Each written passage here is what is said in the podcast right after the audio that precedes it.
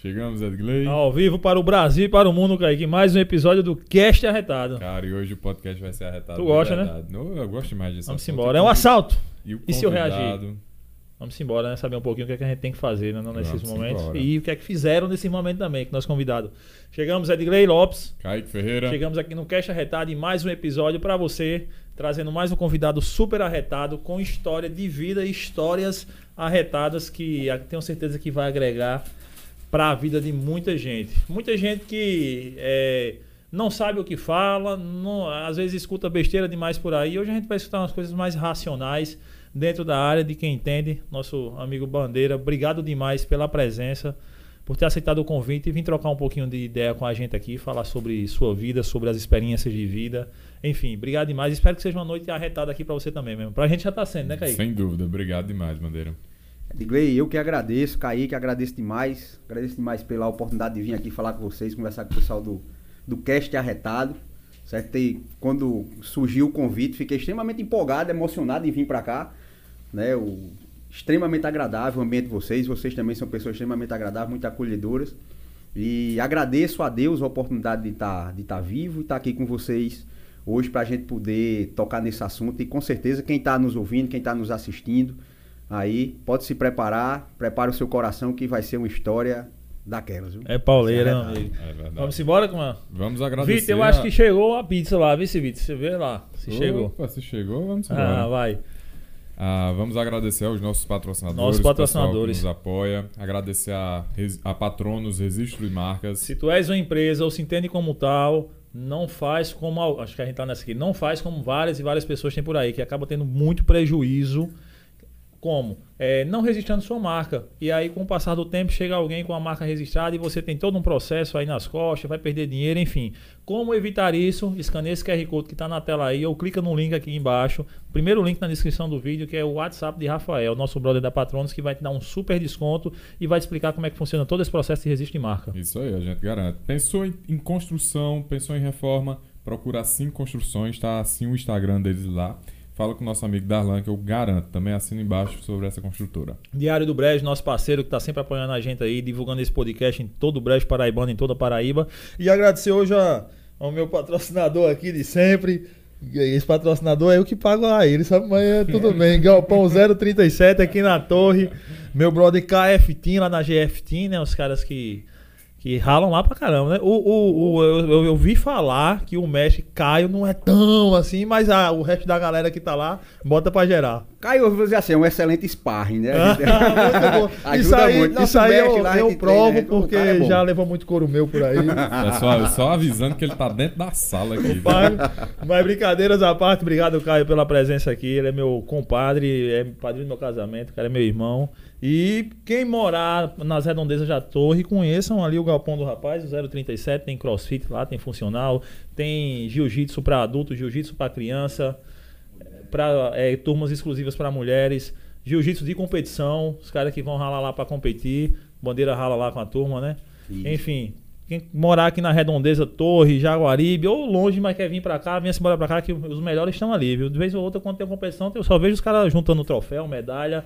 Vai lá que você não vai se arrepender. Os caras são bons. E fala com o Caio que ele vai dar um desconto massa pra você. Se não Aí der, sim. manda um direct pra mim. Que eu digo, Caio, eu quero um desconto pra turma aí. Agradecer também a presença da Digníssima. digníssima esposa de bandeira, Raíssa, Thaís e a Larissa Filha. E Lara. Lara. E Lara Thaís e. Lara. Thaís e Lara. Ah, E Gabizinha que tá em casa Gabi. assistindo. Gabi, um abraço e um cheiro pra você, viu? Papai vai conversar muita coisa hoje aqui. Vai muito. Bandeira, polícia.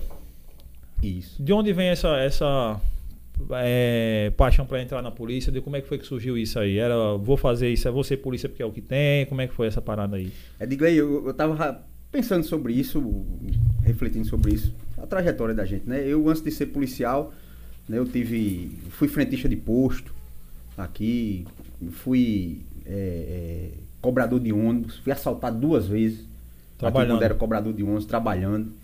Fui assaltado e um colega meu começou a dizer, Bandeira, vamos estudar para concurso. E o cara ia me acordar lá de 9 horas da manhã, a gente fazendo, estudava, me acordar, ei, vamos acordar, vamos fazer concurso. Daqui a pouco surgiu o concurso da, da polícia, eu não tinha pretensão, inclusive, de, de fazer, mas fiz e depois que entrei me achei. Né? Eu, de fato, eu me encontrei na Polícia Militar aqui do estado da Paraíba, onde já estou desde o ano de 2002. Estou na Polícia Militar. Aqui passei por diversos setores, passei por serviço de inteligência, pilotão de choque, serviço de rádio patrulhamento. Então, sempre que me dava uma oportunidade de trabalhar em algum lugar, eu, eu ia e trabalhava. Presídio do Roger, trabalhei no presídio, também. trabalhei sempre me dava uma oportunidade, eu tava aceitava essa oportunidade e ia até o ponto de ser convidado para ir trabalhar no Ministério Público em 2013. Né, surgiu a oportunidade de se trabalhar no, no, no GAECO lá em 2013 eu fui trabalhar no GAECO em 2013. Eu pensava que GAECO era só civil, mas já é não, né? GAECO são, são, é uma força especial que envolve civil, militar. O GAECO, o GAECO acabou juntando vários conhecimentos, várias experiências e várias, várias pessoas de, de órgãos distintos lá para formar o que se hoje é o que se tem talvez de melhor em termos de investigação no Brasil. É tudo que, principalmente nesses últimos tempos, que ficou mais midiático, né? Que saiu mais na Isso. mídia, tudo que o GAECO vem conseguindo alcançar. Isso. E aí 2013 no GAECO? 2013 estava tava no GAECO e foi quando aconteceu o, o episódio. Cadê? Joga nessa. Cadê? Tu tá ali, Vitor? Tamo em qual? Tamo em qual? Tamo na geral? Jogar aqui nessa aqui pra turma ver. Obrigado, cara. Onivan Elias, Álvaro Cavalcante e Valdomiro Bandeira. Joga aqui, Vitor. É um assalto e se eu reagir? Aí 2013 surge a história. Essa já é a segunda edição, essa né? Essa já é a segunda edição. Nós estamos na segunda edição já do livro. A primeira edição foi lançada em 2020. E graças a Deus, aliás, sucesso. 21, foi sucesso total, 2020, né? 2021 nós tivemos que fazer a segunda edição. E surgiu a história que deu origem a esse livro aqui. Graças a Deus uh, deu origem com sucesso porque você está aqui. Né? Isso, com sucesso que, que acontece muitos casos. Hoje no Brasil, a, e aí a questão, entre a questão política, entre a questão, muita coisa em volta, é a questão que envolve arma. Né? Que envolve arma. Nesse caso, você era um profissional policial, então eu acho que deveria estar armado. É, é, mas as pessoas acham que é só portar uma arma que vai acontecer o que aconteceu com você nessa situação aqui. Que as coisas vão conspirar a favor, você vai utilizar tudo que você tem de, de enfim, é, que adquiriu, né, né? de expertise e vai fazer uma situação que você sai em sucesso. Todo mundo hoje acha assim, é colocar, mas não é bem isso. E, e, inclusive você forma profissionais hoje da área da segurança pública, ajuda a formação do, nesse aspecto.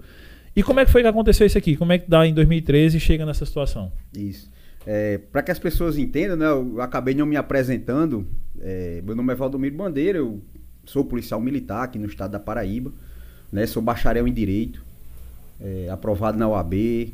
É, sou faixa preta de judô, faixa preta de jiu-jitsu faixa laranja de kickbox. É, ministro, é duro na queda, bisqueda. É, é duro.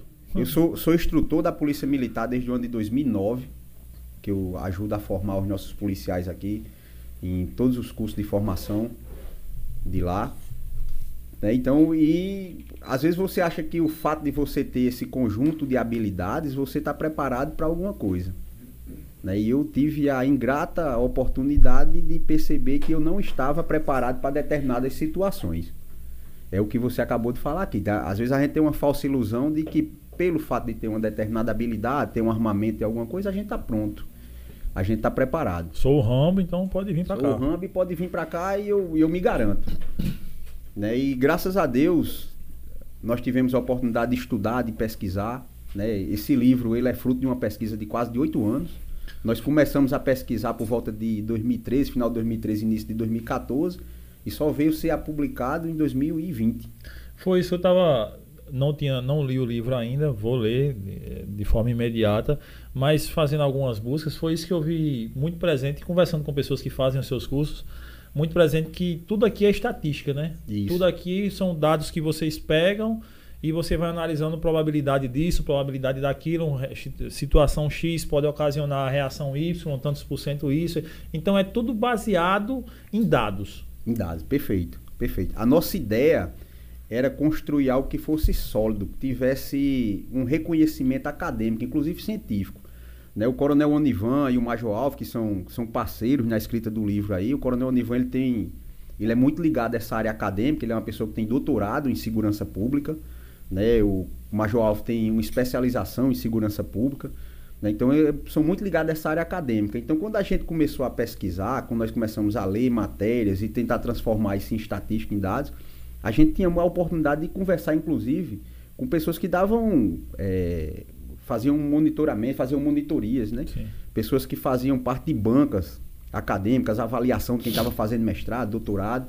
Então a gente tem a oportunidade de levar esse material e perguntar isso. Rapaz, isso daqui pode ser encarado como um trabalho científico? Isso daqui pode ser enxergado como um trabalho científico? E a gente tem o feedback desse pessoal para dizer, rapaz, isso aqui de fato que vocês estão fazendo é uma pesquisa científica e com certeza isso daqui é reconhecido no universo acadêmico. Né, que era o que a gente estava produzindo naquele momento, que era uma produção inédita. Ninguém nunca tinha parado para estudar e para analisar a violência da forma como a gente estava analisando. A violência simplesmente era jogada. O Brasil é um país violento que já chegou-se a ter mais de 60 mil crimes violentos em um ano. Caramba, é muita coisa. 2016 foi mais de 60 mil homicídios. Ultrapassou 60 mil É. crimes que a gente chama crime CVLI, crime violento intencional, letal e intencional. Então, o Brasil é um país violento. É provável que a guerra da Ucrânia gere esse ano menos mortes do que o Brasil. Pra você ver o quão violento o Brasil é, O né? Brasil é. Sendo que era necessário a gente entender como é que se manifestava, Vitor pega prato para menina. como era esse fenômeno, né? E voltando aqui à origem disso daí, como foi que a gente, ah, por que vocês decidiram pesquisar? Isso nasceu de um fato ocorrido comigo, certo? No ano de 2013, no dia 18 de setembro de, de 2013. Eu estava, já estava trabalhando no, no Ministério Público e lá a gente trabalha com, como se chama no nosso linguajar paisano, né? Eu, eu trabalho, eu me visto como qualquer cidadão se veste. Antigamente, o antigo P2. Digo P2, né? Então eu me visto como qualquer cidadão se veste. E eu ando em carros que são descaracterizados. Então quando eu coloco o pé na rua, eu sou um cidadão Um comum igual a todo mundo. Não tem nada que me diferencie de um cidadão comum. E nesse dia, no dia 18 de setembro de 2013, por volta de 10 horas da manhã, eu saí da minha residência, vestido com uma, uma camisa de tecido, de botão, uma calça jeans. Entrei num carro, um Corsa, um Corsa hatch, é um, um Corsa 2010, um carro comum também, e fui para os meus afazeres. E eu tive que estacionar, quem conhece aqui João Pessoa, próximo ao retão de Manaíra ali, próximo ao, ao shopping maior que tem aqui, o shopping Manaíra. Sim, sim, sei. né? Tem um prédiozinho ali de esquina, eu tive que estacionar, só tinha uma vaga naquele prédio ali, tinha uma vaga, eu parei o carro. O carro, na época eu não tinha nenhum tipo de instrução nem de orientação, o carro era uma bagunça, bolsa espalhada por dentro de carro, celular jogado para um canto, carteira para o outro. Inclusive, tu tá aí com, com, com as coisas que tu tava lá no dia. Tá aí pronto, as coisas estão aqui, tudo espalhado dentro do carro. E você para o carro, você ainda gasta um tempo ali juntando, Uhum. juntando objetos. Peguei alguns, alguns objetos, botei dentro de uma mochila. Né? A mochila tá aqui, eu vou já mostrar a mochila que eu estava usando no dia. Peguei a mochila, coloquei atrás do banco do passageiro e abri a porta para descer do carro. Quando eu abro a porta, Kaique, uma mão Isso tá na descida do carro. Tu ainda vai descer do carro. Vai estacionei sair. o carro, vou sair, abri a porta para sair. Abri aqui a porta. Quando abri uma mão no. Era o mesmo relógio que eu tava usando no dia. Abri aqui, uma mão em cima do relógio segura. Quando eu olho aqui pro lado, a primeira coisa que eu vejo é um 38, desse tamanho. Na tua Aí cara. a mente começa, na hora eu pensei, rapaz, deve ser algum amigo, tá por aqui, me viu chegando aqui, veio, me, veio fazer uma brincadeira, uma né? Veio tirar uma onda. Quando eu olhei pra cima, eu digo, nunca nem vi, não é amigo não e nem tá tirando onda. Aí o cara, bora, bora, bora, bora, bora, desce do carro E tu velado. e eu armado. Arma- armado e, e uma situação que, que aí eu fiquei sabendo, a arma, geralmente é comum a gente tá com a arma, ver a gente, eu não, não uso arma, né? Mas tá, todo mundo tá com a arma aqui na frente ou atrás. Isso. E a tua não tava. Aí, aí eu vou pedir a permissão sua, de Kaique, de quem está nos assistindo aqui. Toda vez que eu conto essa história, eu conto da forma como ela deve ser contada e dando crédito a quem merece o crédito. Então eu conto como forma de um testemunho.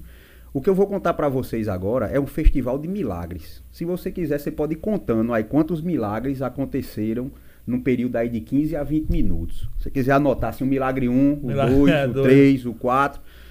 Porque na época, tudo que aconteceu e o que eu vou contar agora foi tudo a mão de Deus. Teve nada, teve nada meu. Foi tudo Deus fazendo. Era um milagre por cima do outro. Eu tava armado, o cara mandou eu descer do carro.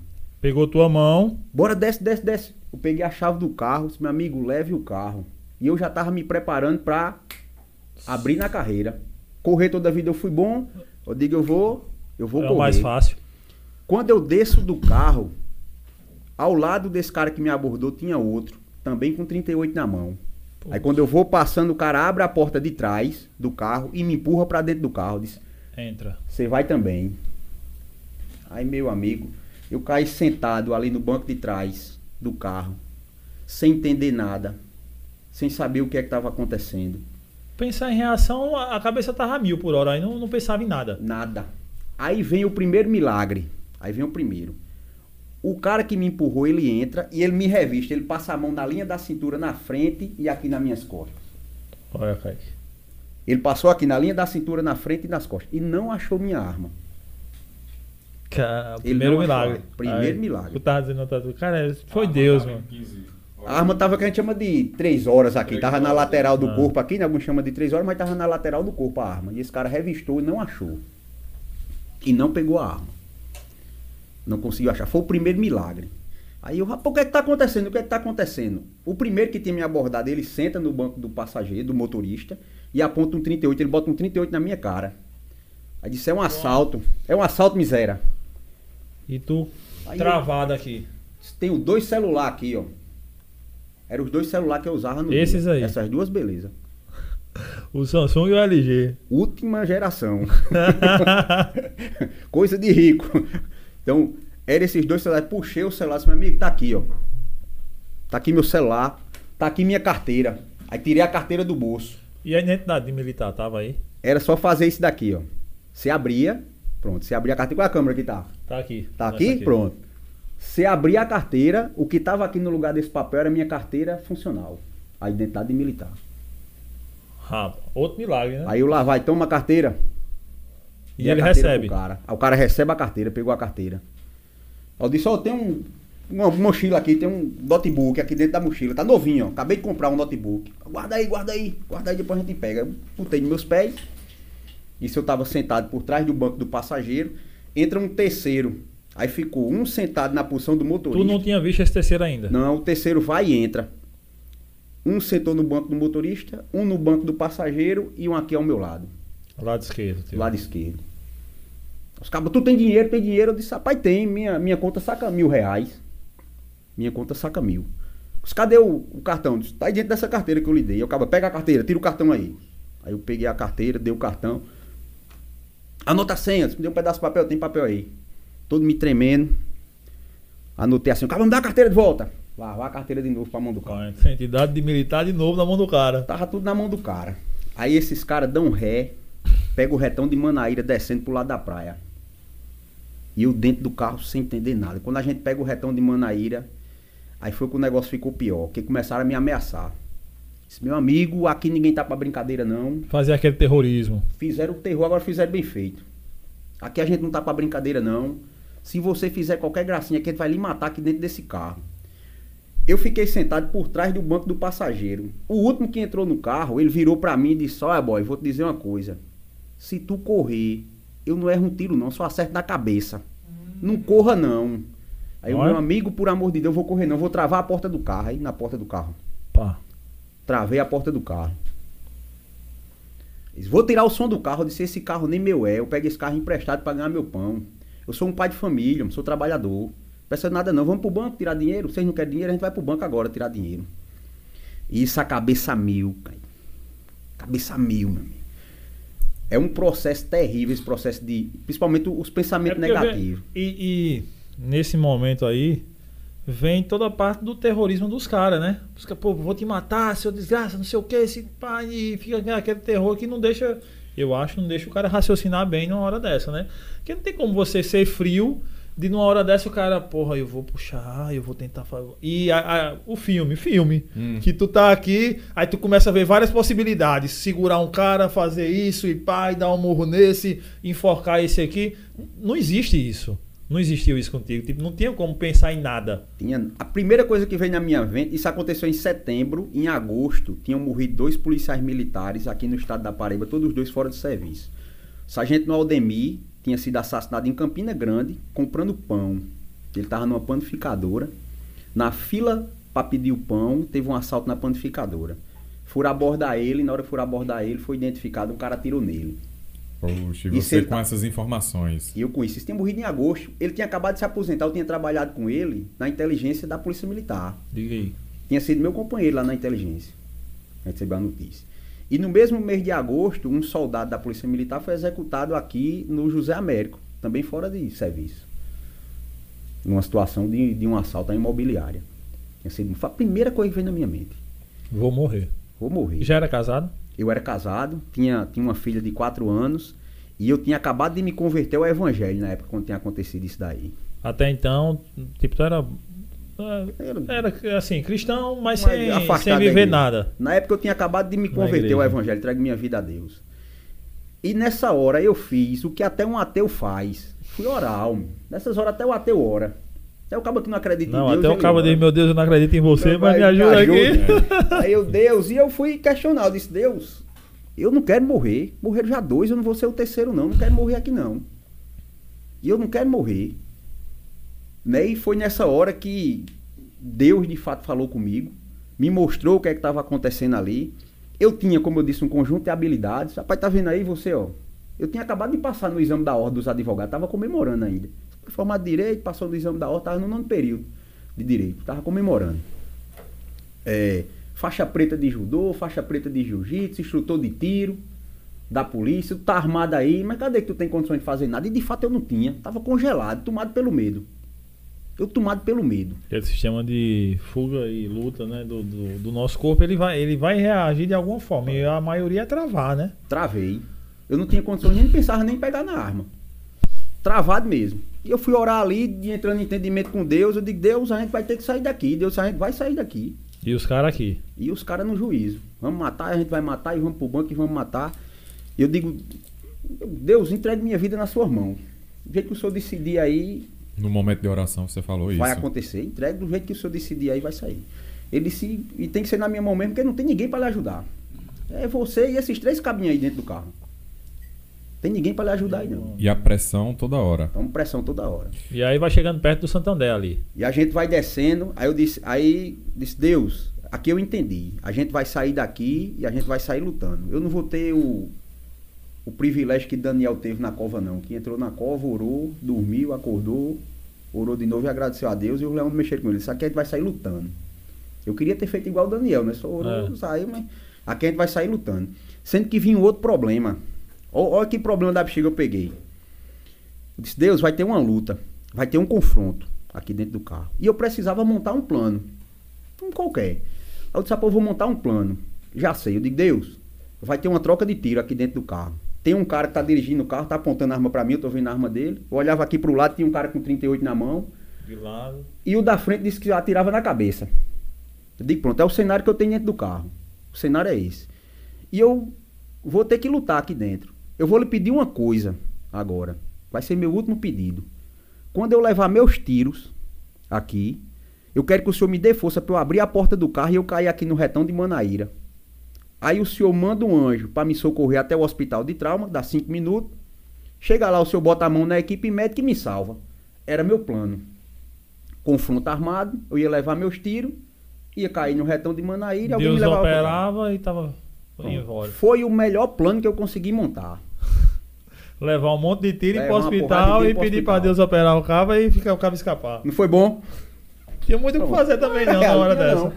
Na realidade dessa. Três cabos armados apontando a arma pro cabo dizendo que vai matar o cabo e um deles é especialista e atira na cabeça. Pronto.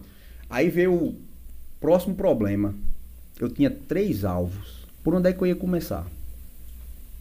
Eu três alvos dentro de um carro. Eu nunca tinha disparado um tiro sentado na minha vida. Tem instrutores por aí que você for conversar com ele, ele vai dizer que é impossível atirar sentado, que não se atira sentado. Você tem que atirar numa posição em pé, Base, posição pá. X, no- com os braços no formato Y e, e Ah. por aí vai. Certo? Eles condenam até esse tipo de treinamento. Então era a situação que eu tinha. Uma situação que eu nunca tinha me deparado na vida. E três alvos. Por onde é que começa? Aí eu começava a pensar, sabe, eu vou atirar nesse bicho que tá do meu lado. Tudo de pistola. Eu com a pistola, 12 tiros, 15 tiros, tá? 12 tiros, uma pistola ponto .40, Já da tinha uma na câmera, já 1940, não? Já, já, Já tinha tava uma- já tava câmera. pronto para usar. Pronto pra zona, vocês podem mostrar a arma aqui, se puder, depois Mas a gente pode. mostra. Tá, Valber, tu fez com a porra do revólver aqui em cima? Fala aí, Valber, um abraço pra Valber, é um, é um amigo. Grande abraço, muito, Valber. Gosto muito de Encontro Valber. ele por aí, é uma farra quando eu vejo ele, viu?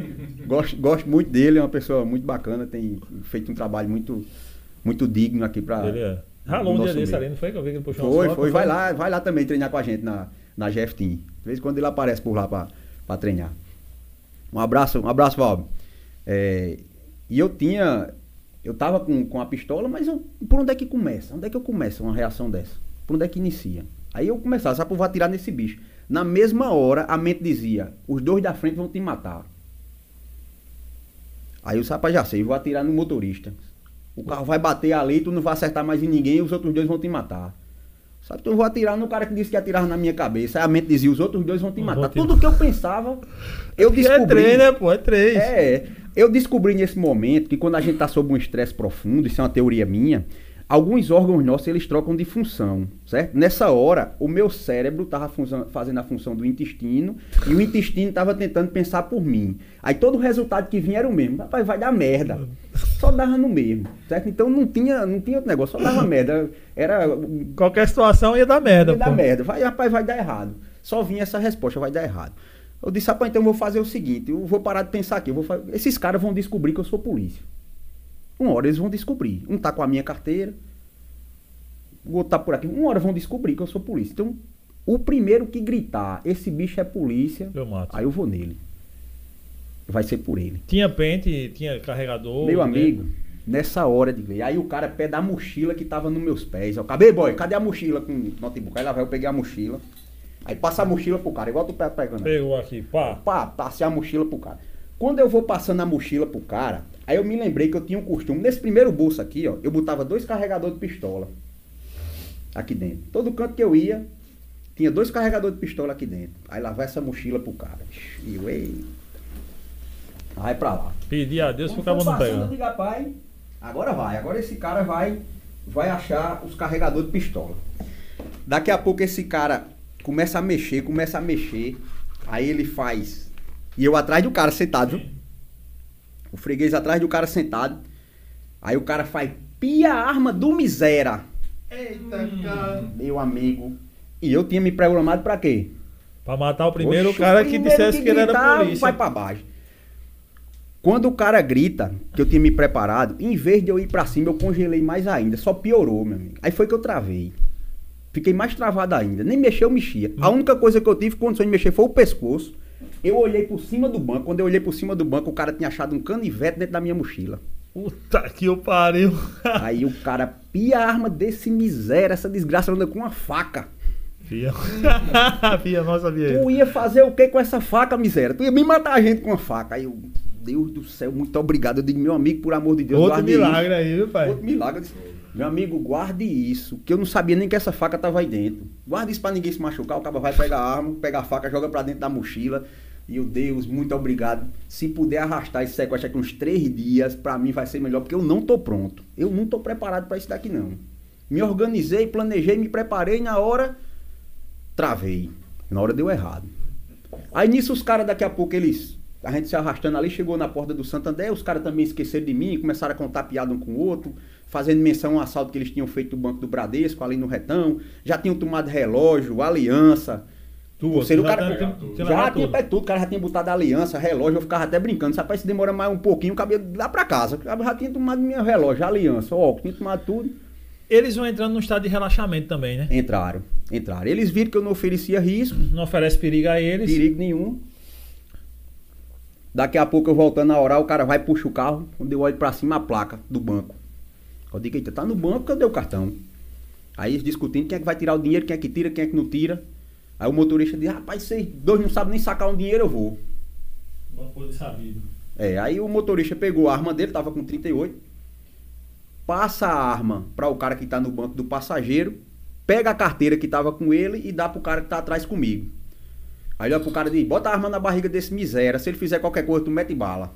Aí o cara. Ele não entra armado pro banco. não. Não, não tem como entrar, pô. Não pode. Por conta da Nos detector de metal. Isso, daquelas É, portas giratórias. Na giratória, porque Hum. pra chegar no caixa tem que passar por ela. Mas aí ele deixa o cara do teu lado com duas armas. Aí o cara, não, ele passou uma arma pro que tava no banco da frente Sim, sim. E mandou o de trás colocar a arma na minha Ela é costela. patosa. Coloca a arma na costela desse bicho, se ele fizer qualquer coisa, tu atira. Rapaz, aí esse cara coloca a arma na minha costela, o motorista bate a porta, aí vão andando pro banco. Aí Deus diz, é agora. É agora. A hora é agora. Aí eu disse, oxi, tava melhor quando não tinha arma aqui na minha costela. Tava muito melhor agora. Como é que é agora? É agora. Fala com o cara. Aí o meu amigo, eu não já dei tudo que eu tinha, bicho. Dei minha carteira, relógio, dei tudo. Teu amigo não tá em tirar o dinheiro, guarda essa arma aí.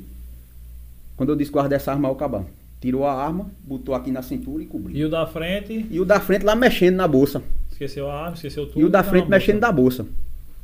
Aí já mexi dentro da bolsa. Aí, oxente, é agora. Peguei e levei a mão pra arma. Quando eu levo a mão pra arma, o cara começa a olhar pra mim, o cara do meu lado. Eu digo, travei de novo. Eu digo, ah, pô, o cara Puta que pariu. se ligou. Isso o cara tinha visto ele sentado do meu lado. Em cima da tampa da mala tinha um agasalho, que era do tempo que eu era técnico da seleção paraibana de judô. Aqui Sei, tinha um agasalho sei. com meu nome e tudo. Aí o cara pega o agasalho, aí ele vai ler o que tá escrito nas costas do agasalho. Isso é um brusão, é boy? Hum. Ele disse, isso é um brusão, eu já tava com a arma na mão, encostada no rosto dele. Cara, que aí ele tirou, ele tá aqui do lado. Aí ele vai pra cá, pega. Quando ele volta. Quando ele volta, eu já tava com a arma encostada no rosto dele. Aí deu o primeiro disparo. Bum! O tiro pegou aqui embaixo do rosto dele, ele bate a cabeça no vidro do carro e arreia dentro do carro. O que tá sentado na minha frente, cai, tem um encosto do banco. O cara tomou um susto. O cara tomou um susto. Eu coloquei a pistola entre a coluna Sim, sim. do carro e o encosto do banco e efetuei um disparo. Com tua mão aqui, direita. Botei a mão aqui e efetuei um disparo. Quando eu efetuo o disparo, esse cara, a cabeça dele bate na direção, bate no volante do carro e ele cai. Cai. Arreia também. Ele cai, arreia também. Eu fiquei na dúvida se o tiro tinha pego ou se ele estava só se abrigando para atirar em mim. entendi. Na dúvida, eu fiz mais cinco disparos. Botei Meio- a arma aqui con- de lado, Continua com a mão aqui. continuei com a mão aqui, atirando e olhando para cá, no meio dos bancos. Quando eu vi que tinha, tinha impacto e não tinha resposta dele, eu parei. Disse, não, tem impacto, não tem resposta, tá fora de combate. Dentro do cocinha. Dentro do cocinha, todo fechado. 10h35 da manhã. Um calor da pílula. 10h35 da manhã. Tudo fechado. Isso depois eu fiquei sabendo que tinha gente correndo no meio da rua, que escutou pá, pá, pá, pá, procurando onde era Onde e não era via nada. E não via nada. Vidro fumê, Sim. todo pretão, Não saía. ninguém vidro sabia nem o quebrado. que era. Não saiu um projeto de dentro do carro, não quebrou um vidro. Quebrou nada. Caramba. Nesse E é, dia. é uma arma E o potente. cara Uma do arma potente, a ponto 40. É. Efetuasse mais cinco disparos. Abri a porta pra o sair do, do carro. lado. Quando eu abro a porta pra descer do carro, o cara do meu lado me puxa pelo braço. Caramba, Eita. doido. Aí o cara pega e me puxa pelo braço pra dentro do carro de novo. Eu olho pra ele, Kaique, o cara todo, o olhão arregalado, um buraco embaixo do olho, sangue descendo. Aí eu vou encostando a arma assim no olho dele, ele com o olho arregalado e. Pô! Toma de outro disparo. Ele, pô, pra trás. Dentro do olho. Eu, eu me lembro do globo ocular explodindo. Caramba. Dentro do olho, exatamente dentro. Arriou dentro do carro de novo. Bicho, um outro milagre, sabe por quê? Porque esse cara poderia, se Ter- tivesse responsivo, quando pega na mão dele, já vem com a arma dele aqui, ó, em tu. Atirando, Tá, tá, tá. Era uma Por possibilidade. isso que eu disse que é um festival de milagre, essa brincadeira aqui. É um festival de milagre, é um por cima do outro. E hoje eu digo, eu decido o carro, e hoje, com a orientação que eu tenho hoje, com, com o estudo que eu tenho hoje, com os debates que a gente já tem, eu teria me comportado de forma totalmente diferente. Eu teria corrido pra casa. Ou pra outro local. Quando me desce do carro. Quando eu desço do carro. Aí quando eu desço do carro, aquele instinto de polícia. Tem um lá dentro do banco. Vou pegar. Vai pegar? Aí imagina a cena, Kaique. Imagina aí, 10h35 da manhã, eu vestido desse jeito aqui, com uma pistola na mão, inox, correndo pra dentro de uma agência bancária. É, meu amigo. Os segurança na porta, meu patrão. Os segurança Porque- na porta, e aí? É. É, Imagina to- aí, Sim, todo imagina sujo de sangue, né? Porque o sangue dos caras é espingando É. nele, né? Imagina aí uma cena dessa. Saindo de dentro do carro, as portas abertas, já deu uns tiros. Carreira pra dentro do banco. Quando eu chego na porta do banco, ainda tive dificuldade pra abrir. Quando eu abri, aí tinha uma paredezinha de vidro. Eu vi o cara lá no caixa, tentando fazer o saque. Ele não ouviu nada. Viu nada. Perto dele tinha um segurança armado do banco. E tinha a porta giratória, Sim. aquela porta detectora de metais. Na porta tinha dois seguranças. Na porta. Aí eu corri com a pistola na mão pra porta. Aí eu, ei! Aquele cara ali tá me roubando. Aquele cara ali me sequestrou, ele é bandido. De pistola na mão. Com a pistola na mão. Eu sou polícia, aquele cara tá me roubando. Aí foi um milagre de Deus. Deus foi tão bom que botou a mão em cima dos vigilantes lá. Nenhum fez nada. É, porque seria Nenhum difícil. fez nada. Eles sem entender. Quando eu vi que eles estavam tudo tentando entender, eles tinham tomado o mesmo susto que eu tomei quando fui abordado. Quando eles tentando entender, eu corri lá no vidro, bati no vidro, o cara olhou pra mim. Aí quando ele olhou pra mim, eu apontei a pistola e disse, deu errado, viu? Hoje deu errado, meu amigo. Deita. Deita. E esse cara olhando pra mim, foi a cara de maior espanto que eu vi na vida. Eu consegui Visualizar ler, eu consegui tudo. ler o que ele tava pensando. Eu li a mente dele. Ele disse, essa miséria não tava dentro Ah. do carro, com dois parceiros lá, tudo armado. E Como é que ele essa- desarmado, porra. como é que essa praga aparece aqui com a pistola na mão? Eu, Bora, deita, deita, deita, deita, deita. O cara deitou no chão. Eu olhei pro vigilante, pega sua arma e aponta pra ele, eu sou polícia. Pega sua arma e aponta pra ele. O vigilante sacou a arma, apontou pro cara e disse: Ó, eu vou lá no carro pegar minha carteira e já volto. A minha carteira tinha sido passada pelo motorista pro cara que tava no banco de trás, tinha levado os dois tiros na cabeça. Aí o carreira pro carro. Quando eu chego no carro, que abre a porta de trás, tá o cara sentado, balançando a cabeça e o jato de sangue dava no teto do carro. Cara, O cara O vivo. cara leva dois tiros de ponto 40 na cabeça e fica. O cara vivo. Tava lá balançando a cabeça e o jato de sangue ó. no teto. Tum, tum. Ele não teve nenhuma parada, cardíaca. Aí eu não sei por que cargas d'água. Eu tive a brilhante ideia de perguntar: cadê tua arma? Quando eu disse cadê tua arma, o cara vai na cintura, Putz. pega a arma e aponta pra porta. Pra atirar em mim. Quando esse cara aponta a arma pra porta, eu me jogo pra dentro do carro, seguro na arma dele. Eu fico segurando na arma do cara. No tambor?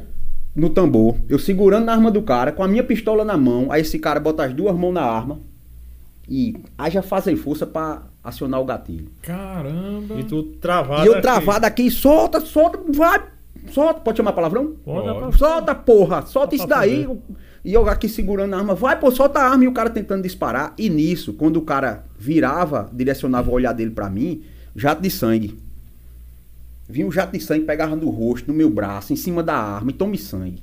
Aí aquela voz na minha mente, rapaz, solta tua arma e toma dele. Aí eu peguei minha arma, joguei embaixo do banco do carro, minha pistola. Aí fiz uma, fiz uma manobra, fiz uma manobrazinha lá da arma, que inclusive a gente ensina hoje isso em treinamento, porque é uma técnica que a gente sabe que funciona, foi usada na vida real. Então fiz uma manobra lá, tomei a arma do cara. Peguei a carteira, todo sujo. Ele tinha força. Tinha, cara com força, com as duas mãos e, e haja tentar apertar o gatilho. E haja tentar apertar. E tentando direcionar aquela arma pra mim. Né? Eu tomei a arma, empurrei o cara, ele deitou lá, em- lá no banco. Eu disse, rapaz, não é possível, não. o cara ainda tá vivo. Vou abrir a porta da frente pra ver se, se o milagre é pra todo mundo. É pra todo mundo aqui. Pra mim, pros caras, é pra todo mundo o milagre aqui. É Todo mundo- coletivo, é então, tava coletivo. todo mundo pedindo o senhor, é milagre. coletivo, é a Arca de Noé, tá todo mundo. é coletivo o milagre. Quando eu abro a porta da frente, eu levanto o cara, o cara de fato já tava, tava em óbito. Tava em óbito. Mas o cara tinha morrido segurando um 38 com o dedo no gatilho. O cara da frente. Aí eu fui, tirei a arma dele. Se aí tu nisso- não, tu não faz os cinco disparos, Eu tinha levado esse meu. tu tinha levado o tiro. Tinha levado Se tu tiro. confia que esse cara tá morto. Esse cara, ele- talvez ele tivesse força de voltar aqui. Enfim, Ele. Sei que ele morreu com, com o dedo o no, dedo no gatilho. Aí eu tiro a arma desse cara e boto, pego um 38, boto na cintura. Olha que cena linda. Aí eu pego um 38, boto na cintura, um embaixo do braço, e volta ali a pistola. a carteira na mão, a pistola na outra e volto pro banco todo sujo de sangue, meu amigo. Todo sujo de sangue. Aí eu entro no banco, "Ah, eu sou aqui, aqui, ó, sou polícia, sou polícia. Aí eu Tá. Por segurança, sou polícia. Quando eu disse sou polícia, o cara que tinha me sequestrado levanta, parte pra cima do segurança pra tomar a arma do segurança. Aí daqui a pouco corre pra porta do banco, pra sair pela porta giratória. Eu botei o pé na porta e disse, por aqui você não passa não. Pode voltar. Pode voltar e fazer o quê? Volta, volta, volta, volta, deita, deita. Aí ele olha pro segurança. Tu não tá ligado não, miséria, atira nele, esse bicho vai roubar o banco. Esse bicho é lá dele vai roubar o banco. Ele diz pro segurança. Vai, dizendo pro segurança. Ele vai roubar o banco, atira nele. Aí o segurança deita, deita, a gente deita. Esse cara vai pra área dos caixas lá, onde tem um, um biombo lá, pega uma mulher pelo pescoço pra fazer de refém. Ainda tenta fazer uma mulher de refém. Aí um pessoal que tava dentro do banco foi em cima dele, um, um deu uma rasteira, outro deu com um capacete. Eu acho que era tudo aluno de Caio. Foram pra cima, mas quebraram no pau. Aí um deu uma rasteira, outro deu com um capacete, derrubaram o cara, seguraram. Né? Quando eu vi que tava seguro, eu disse, meu irmão, eu sou polícia, segura esse bicho aí. Tem mais dois dentro do meu carro. Eu vou sair aqui e vou pedir ajuda. E eu consegui viver algo que muita gente fala só na teoria, que é o tal dos efeitos psicofisiológicos, quando você está sob estresse, né? Aquelas descargas Sim, sim, adrenérgicas. total. né? Tome, tome adrenalina, não sei o que, confusão mental, sudorese, batimento cardíaco acima de 145. Eu consegui viver aquilo na pele. Eu sei o que é isso hoje.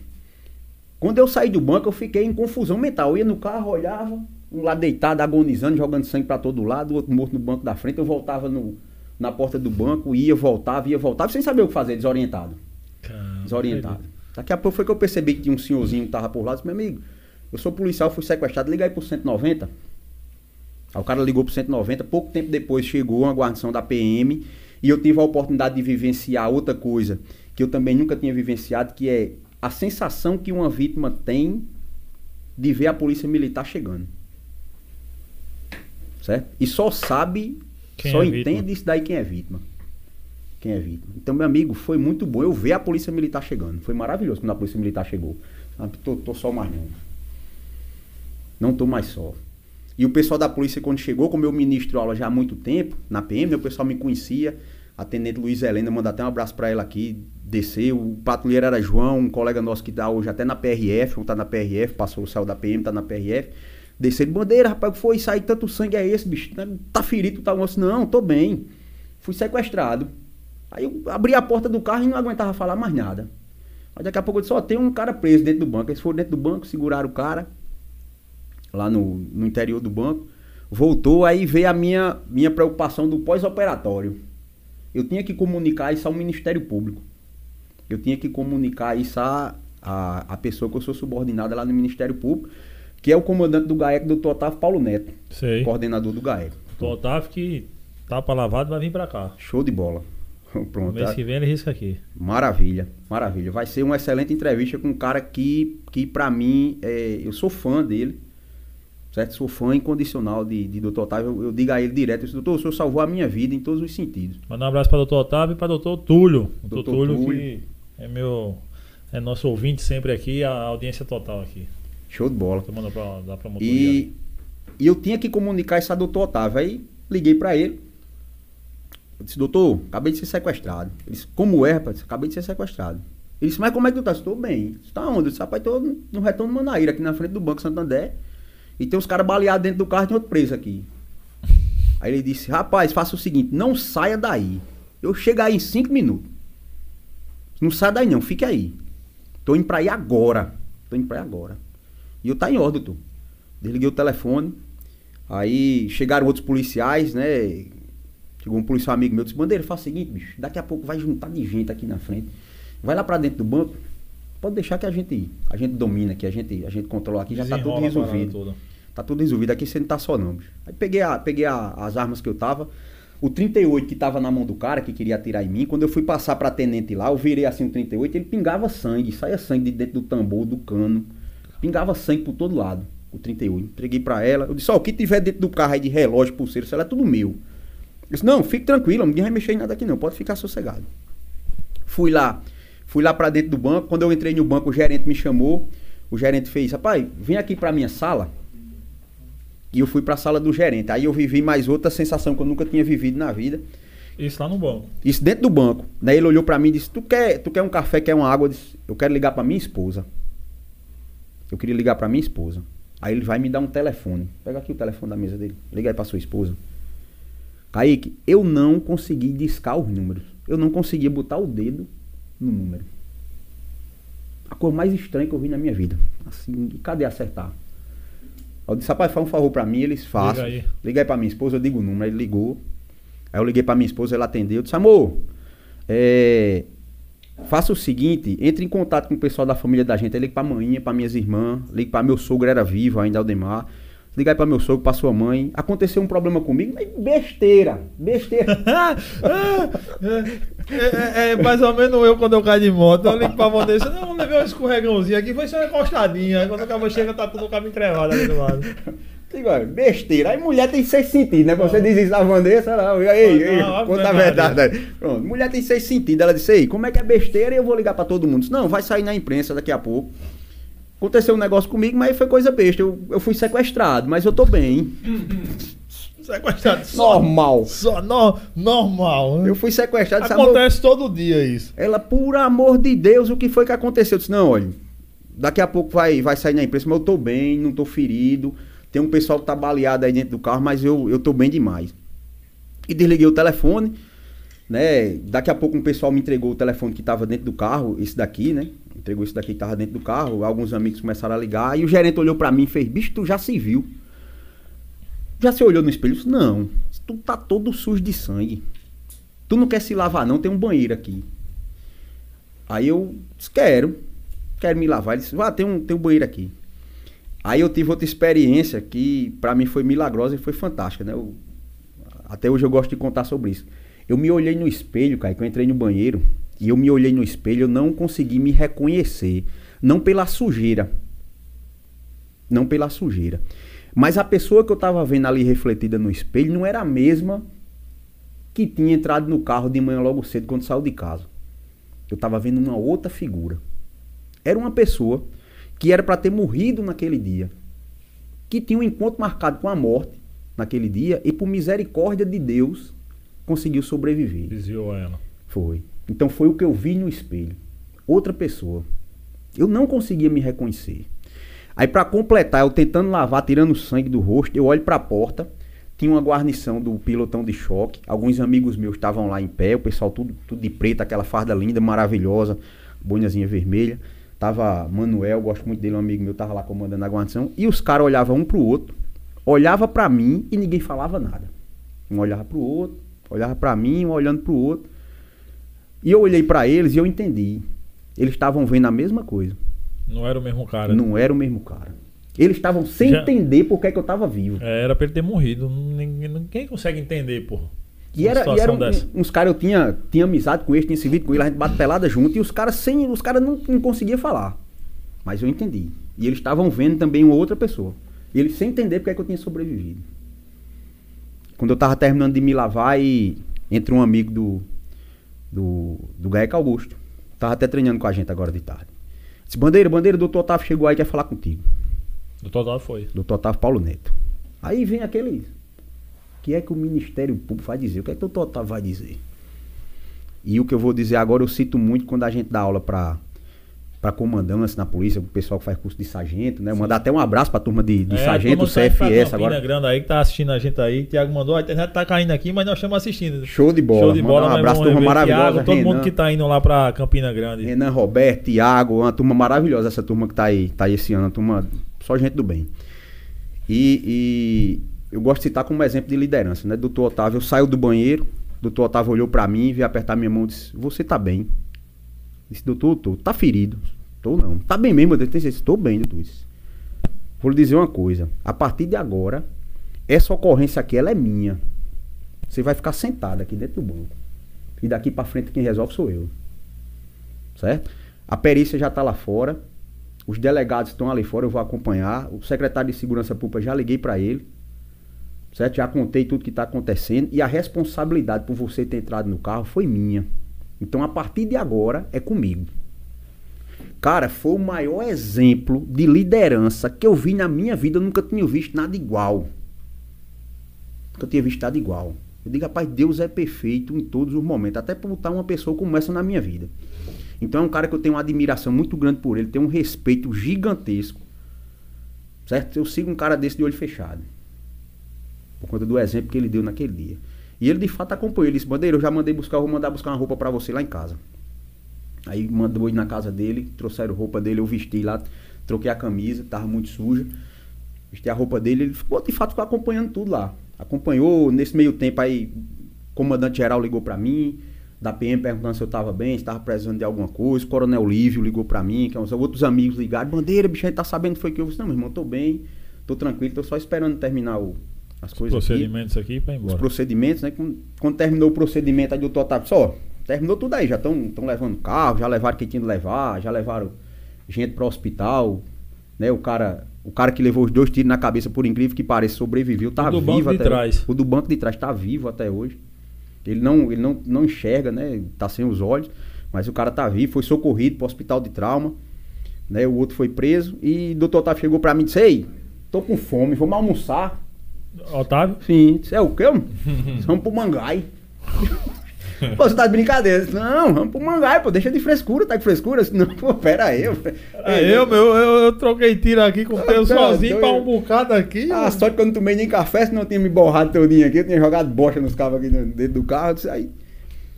Não, bora, vamos, mas a gente foi, foi pro, pro Mangai, gente, eu não, não consegui comer nada, de fato não descia. Daí quando terminou de comer, ele fez, Bandeira, tu quer fazer o que agora?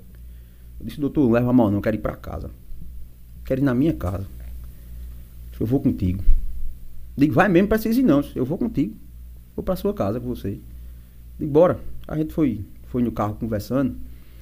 E quando chegou em casa, Kaique Edgley, foi que tudo isso que eu tô contando pra vocês fez sentido.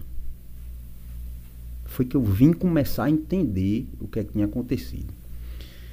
Quando eu abro a porta do meu apartamento, tá minha esposa, ela tava em pé, ao lado da mesa, tinha colocado a mesa pra gente almoçar, tava nossos pratos, e minha filha de 4 anos de idade, em pé.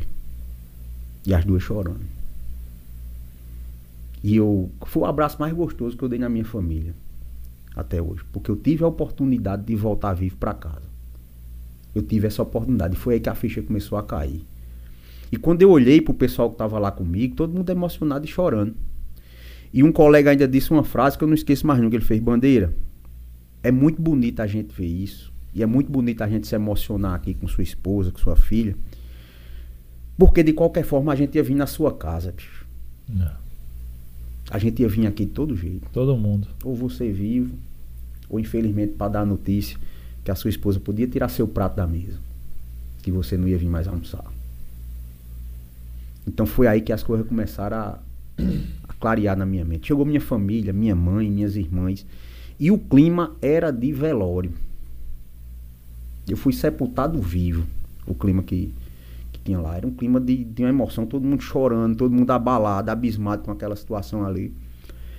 E eu disse, pessoal, tô bem. Tô bem, tô em casa, Tô tô, vivo. bem, tô vivo. Tô vivo, voltei pra casa. Doutor Tasso Bandeira, quer ficar em casa? Eu disse, não, doutor. Os procuradores querem falar contigo. Procurador-Geral de Justiça quer falar contigo e o Colégio Procurador quer falar contigo. Tu quer ir? Eu digo, vou. Vou. Falar com eles. Tomei um banho e saí de casa. Fui falar com os procuradores para explicar a situação. Teve um que disse algo que me marcou também muito. Acho que o doutor Francisco Navarro, é falecido já. Quando a gente saiu do, do elevador e o doutor Otávio, ele disse, ô meu filho, foi você? O negócio lá do banco? Eu digo, foi. Me diga uma coisa, por que aquele rapaz de dentro do banco tá vivo? Eu disse, doutor, por amor de Deus, eu tô agradecendo, acabei de vir de cá, tava agradecendo no meio do caminho por eu estar vivo. Ele fez, esse pessoal precisa entender o seguinte, você trabalha pro Ministério Público, que aqui ninguém mexe com ninguém não. Aí eu entendi, entendi o que era o Ministério Público. O que é que eles fazem por quem trabalha com eles. Eles se protegem, se defendem, eles Uhum. têm, têm um cuidado, eles acolhem mesmo quem trabalha lá. Então isso é, isso é um exemplo de organização. Eles estão preocupados com quem está trabalhando lá, com a pessoa que está lá. Mesmo você não emprestado. Se você é do Ministério Público. Você é do Ministério Público. E pra ninguém mexer com você não. Quem é Tava daqui, ninguém serviço mexe, não. deles Tava e a sua vida tava por eles ali, né? Tava por eles. E os caras me acolhendo, me abraçando, dando segurança. Aquilo ali, isso é extremamente importante. E a gente sai de lá, né? Aí o comandante geral liga e diz: Bandeira, se você, se você quiser, tá disponível para você. Se você quiser ir, lá na junta médica da polícia, tem uma equipe lá lhe aguardando para fazer exame, tem psicólogo lá para você conversar, que inclusive é um procedimento que a polícia adota aqui e que é extremamente importante porque quem foi vítima, quem é vítima, sabe o quanto, É quanto importante é necessário, é necessário de fato você ter esse acompanhamento. Né? Então, a gente ficou, a gente ficou até, eu hoje até brinco com isso, né, que ele perguntou: "Você quer ir?" Eu disse: "Quero". Se a minha instituição está oferecendo, eu quero. E eu fui para a junta médica e quando eu cheguei lá, de fato, tinha, tinha médico, tinha enfermeiro.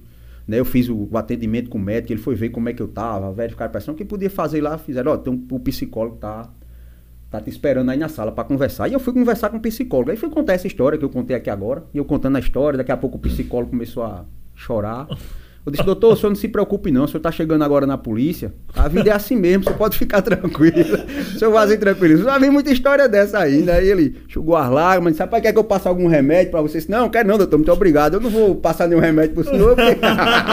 Eu não posso, Eu não posso. receituário agora. Aí, se o senhor quiser tomar uma garrafa de açúcar... Ficou no carro cheio de sangue dos cabos lá da troca de tiro, mas toma um caldo de cana que Não, vai mas- melhorar. Mas isso é uma, isso é uma brincadeira, né? Eu gosto de, de, de brincar, mas o atendimento foi muito bom. O cara, o cara de fato era um excelente profissional, se colocou à disposição. Ele de fato me alertou sobre o que, é que poderia acontecer dali pra frente. Ele me fez um alerta. Era um cara que entendia sobre essa questão de, de, de picos de estresse, de transtorno, de estresse pós-traumático. Deu o cartão dele, se prontificou a me ajudar. Disse, meu amigo, ligue pra mim qualquer hora, do dia, da noite. Comandante geral, você pode ligar qualquer hora para mim. Então o atendimento foi espetacular. E daí a gente foi para foi para a central de polícia, né? Eu me lembro que eu me lembro que até um tempo desse tinha uma foto lá quando eu entrei na central de polícia, porque eu entrei acompanhado por três promotores de justiça. E os delegados que estavam lá, tinham três delegados me esperando para me ouvir, e eles disseram, rapaz, eu já vi de tudo aqui. Agora eu nunca tinha visto ninguém entrar aqui acompanhado por três promotores. Três a primeira promotores, vez. né? O cara entra com três advogados do lado, mas É, três mas promotores três promotores de justiça. Eu entrei acompanhado por três promotores de justiça, né? Eles fizeram questão de acompanhar lá na para eu ser ouvido, né? O, o meu processo, graças a Deus, eu entrei no processo como vítima. Eu entrei nesse processo como vítima. Posteriormente fui promovido por ato de bravura, né? O governador ao tomar conhecimento do fato, né, me promoveu. Mas se não promover, aí não promovia ninguém mais não, viu? Aí fui promovido, fui promovido por ato de bravura e essa é, é a história que acabou gerando o livro, né? Eu tinha, eu tinha, eu tinha, não sei se vocês querem perguntar alguma coisa ainda Não, mas é, graças a Deus que você está contando essa história aqui, porque estatisticamente é baixo o sucesso. Se a gente for olhar assim, é, uma situação dessa, a gente for colocar na estatística, a taxa de sucesso é muito baixa, não é não, Bandeira? Pronto. Quando houve isso daqui, eu tinha, eu tinha uma certa proximidade com, com o Coronel Onivan, Onivan Elias de Oliveira. Hoje eu tenho ele como um, como um grande amigo, né, um mentor. E o Coronel Onivan sempre gostou de pesquisa, sempre gostou de estudo. Né, na época ele estava fazendo um doutorado. E eu fui conversar com ele e contei a história. Eu disse, Coronel, a gente precisa fazer alguma coisa. Eu me vi no pior momento da minha vida e eu não sabia o que fazer. Eu não sabia o que fazer. A polícia não me treinou para aquilo. Ninguém me treinou para aquilo. Ninguém tinha me treinado para aquela situação ali. Eu não sabia o que fazer. Foi Deus que me tirou dali. Mas será que a gente não poderia fazer algo para que outras pessoas não passassem pela mesma condição que eu passei? Será que a gente não poderia fazer algo? Ajudar de alguma forma, montar um treinamento, eles vamos fazer melhor. Vamos pesquisar para saber se o seu caso é um caso isolado ou, Ou se se isso existe. acontece com frequência. Em que frequência está acontecendo no Brasil? E a gente começa a pesquisar. Vamos pesquisar por onde? Vamos começar a olhar matérias de internet, vamos botar alerta para quem reage. E a gente criou um alerta Google, que é um alerta Google aqui, para o Google ficar mandando para o nosso e-mail matérias que tem pessoas reagindo para a gente tentar entender o fenômeno. Né? O Brasil recentemente e o mundo começou a conviver com essa questão de ciência, né? Nos últimos dois anos, a Uhum. palavra que mais se falava era ciência. É. A ciência mostra isso, a ciência mostra aquilo. Você tem que usar álcool gel por causa da ciência, a vacina é boa por causa da ciência, e tudo tinha uma justificativa científica. Sendo que esse tema de reação, esse tema de, de roubo, de latrocínio, nunca se usou ciência. Era dica que ninguém sabe nem de onde vem. O pessoal dando dica, não sabia nem a origem É, da dica. Tudo isso. Nem a origem. Então a gente começa a pesquisar. A gente começou a pesquisar justamente para descobrir esses pontos. Isso acontece com frequência. Qual, a- qual a chance de uma pessoa sobreviver fazendo o que eu fiz? Uma reação armada contra três. Qual era a chance? Aí a gente queria buscar outros, outros paradigmas, né? O nunca reaja. É certo? É certo eu dar um nunca reaja como dica? Outros já escreveram um livro dizendo sempre reaja. O sempre reaja é certo também, ele dá garantia para a vítima. Então qual é o ponto? O que é que deve ser dito? E dessa pesquisa, quando a gente começou a se aprofundar nessa pesquisa, a gente começou a descobrir e derrubar alguns paradigmas. Né, O primeiro deles foi o nunca reaja. A história do nunca reagir. É porque isso é comum, né? Você vai ser assaltado, nunca reaja. Qual é a dica que a pessoa diz logo? Nunca reage. Nunca reage, nunca reage. Sendo que nós percebemos durante a pesquisa que mesmo pessoas que não reagiram durante uma ação criminosa, como a minha, foram mortas. Então o nunca reage não serviu para ela. Então nós descobrimos que o nunca reage ele não oferece 100% de garantia. Ele não traz 100% de garantia para a vítima. Isso é o primeiro ponto. Bandeira e sempre reagir. Também não traz 100% de garantia, não. A gente pegou o caso onde pessoas reagiram e morreram. Pegou o caso onde não reagiu e também E morreu. morreu também. Certo? Então, qual é a probabilidade de sobreviver? Aí foi que veio o X da questão e começou a nortear os treinamentos no Brasil. Quem dá treinamento para sobrevivência. Né? Então, começou a nortear. Porque nós descobrimos dentro da nossa pesquisa, né, nesse livro aqui já tem mais de 1.400 casos analisados. Nós analisamos mais de 1.400. Matéria escrita tem mais de 1.100. E cerca de 400 vídeos que nós analisamos. Porque a gente, quando começou a ler matéria, a gente tinha um número. A gente sabia o que é estava acontecendo, tinha um quantitativo. Mas como era que acontecia? Então, como era, a gente precisava ver. Por que, é que algumas pessoas sobrevivem e outras não? A gente precisava enxergar como é que sobrevivia. Né? E daí veio alguns dados que foram extremamente importantes e mudou, inclusive, esse discurso. Você perguntou, rapaz, será que é fácil sobreviver? Quem é que sobrevive com isso? Então, quando a gente fez o recorte para quem reage armado, situação semelhante à Sim. minha, uma pessoa que anda armado, que possui porte de arma de fogo, ou que em um dado momento estava armado, quando foi assaltado ali, qual era a probabilidade dela sobreviver reagindo? Nós descobrimos que a probabilidade era de 77% de sobreviver ilesa, sem nenhum arranhão. Então, 77% Das sobreviviam pessoas que estavam que armadas. estavam armadas e reagiam, sobreviviam ilesas. E mais uns 17% com ferimento. E um número muito baixo é que morria Chegava quando reagia armada. Bandeirinha o contrário. É. Pessoas que estavam armadas e decidiram não reagir. Abortaram a arma. Não reagir. Estava armada, decidiu não reagir. Decidiu não sacar a arma. Essas pessoas têm cinco vezes mais chance de morrer. Caramba. Caramba! Cinco vezes mais chance de morrer ao evento. Tá armado e não reagir. E isso é dado científico, é pesquisa. Probabilidade. É, assaltante descobrir que está armado, enfim, alguma coisa. Viram isso também? A, a gente começou a pesquisar nessa área porque a gente, a gente elaborou na nossa planilha, a gente fez uma planilha de Excel e a gente pegava, por exemplo, uma matéria e a gente começava a extrair vários dados, né? Dia, Sim. horário, dia da semana, local, eh, a quantidade de vítima, quantidade de criminosos, se a vítima reagiu, se a vítima não reagiu, qual foi o meio que a vítima utilizou, se o criminoso saiu ferido, se o criminoso saiu vivo. Então a gente fez vários Uhum. reportes. Alguns nós não compilamos Sim. para o livro, porque alguns a gente deixou deixou inacabado, vamos dizer assim, a pesquisa. Sim. Começamos, mas por alguma dificuldade técnica, o vídeo que não tinha uma boa qualidade, a gente acabou por não São muitas variáveis também. Exato. É muita Era, coisa, era muita É muita variável. coisa. Era muita variável. Né? Por exemplo, no roubo a pé, a gente chegou a ter 33 variáveis em um vídeo. Então a gente analisava 33 pontos em um único vídeo para poder fazer extração de dados, inclusive sobre se revistava, se não revistava, qual era o lado da arma. Muita gente pergunta sobre isso, qual é Sim. o lado da arma que o cara deve usar, qual é o lado que não deve. Então tem muita dúvida sobre isso, né? E, e um compromisso que nós assumimos na qualidade de pesquisadores, de instrutores, né? Eu, Onivan e Álvaro, um dos compromissos que a gente assumiu é os nossos achismos, eles não serão falados em público. Então, a gente se proibiu, nós nos proibimos de falar achismos. A gente só fala hoje o que a gente consegue provar em números. Aquilo que vocês estudaram e viram que realmente aconteceu. Então a não gente aquilo que tu acha que deve ser feito. Eu acho que Caio deve fazer isso e isso se chegar um cara aqui agora assaltando a gente. No eu, eu acho, vocês não a soltam. gente não fala acho. Inclusive, a gente não recomenda nada pra ninguém. Bandeira é pra reagir ou pra não reagir. Aí é com a vítima. Você é quem vai ter que tomar essa decisão no momento crítico. O que a gente tá lhe dizendo é, se você tá armado e você decidir reagir armado, tem uma probabilidade de 77% de sair vivo. Se você vai reagir ou não, aí é opção sua. A gente não indica nada pra ninguém. A gente mostra os dados. Agora o dado que você diz que ah, se está armado tem cinco vezes mais chances de morrer num confronto. Estando armado e não reagir. E não reagir. Tem mais chance de morrer do que estando armado e reagir. A resposta, a, a, a, para mim, você tá dizendo, rapaz, se você tá com a arma na cintura, esteja preparado, porque senão você tem cinco vezes mais chance de morrer. Agora aí entra um porém. Como, te- como será essa reação? Isso. Porque essa reação que pode promover também a morte desses 30% Isso. que morre.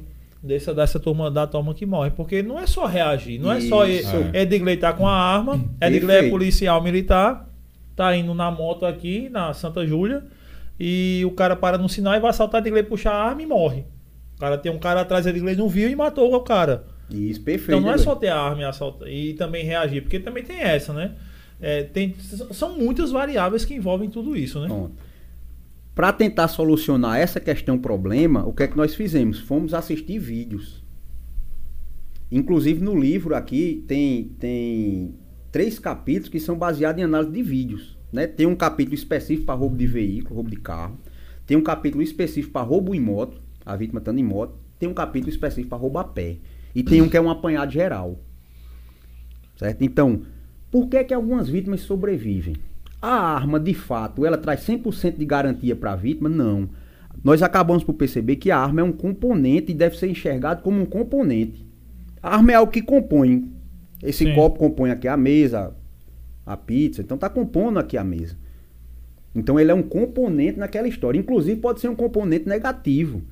Tiveram anos na polícia de São Paulo, você ter ideia, o pessoal pesquisa muito lá sobre vitimização policial. Tiveram anos que a grande maioria dos policiais que foram mortos fora de serviço foram executados com a própria arma. Ou seja, o policial estava armado, estava fora de serviço, em algum momento ele perdeu a arma para o criminoso e a arma dele foi utilizada como meio para executá-lo. Certo? Então a arma é apenas um componente. Mas, Bandeira, teve vítima que se deu bem? Teve, a gente mostrou aqui 77%. A grande maioria se deu bem. Como foi que esses caras fizeram isso? Que a gente foi tentar identificar padrão. Sim. Havia um padrão? Havia. E nós identificamos o padrão e apontamos no livro. Qual era o padrão que a vítima usava? Tem algumas características que eram comuns em todas as reações bem-sucedidas. Né? Inicialmente, a vítima era submissa. Então a gente via que o primeiro contato do criminoso com a vítima, a vítima obedecia os comandos do criminoso. Né? O que a gente chama de obediência inteligente.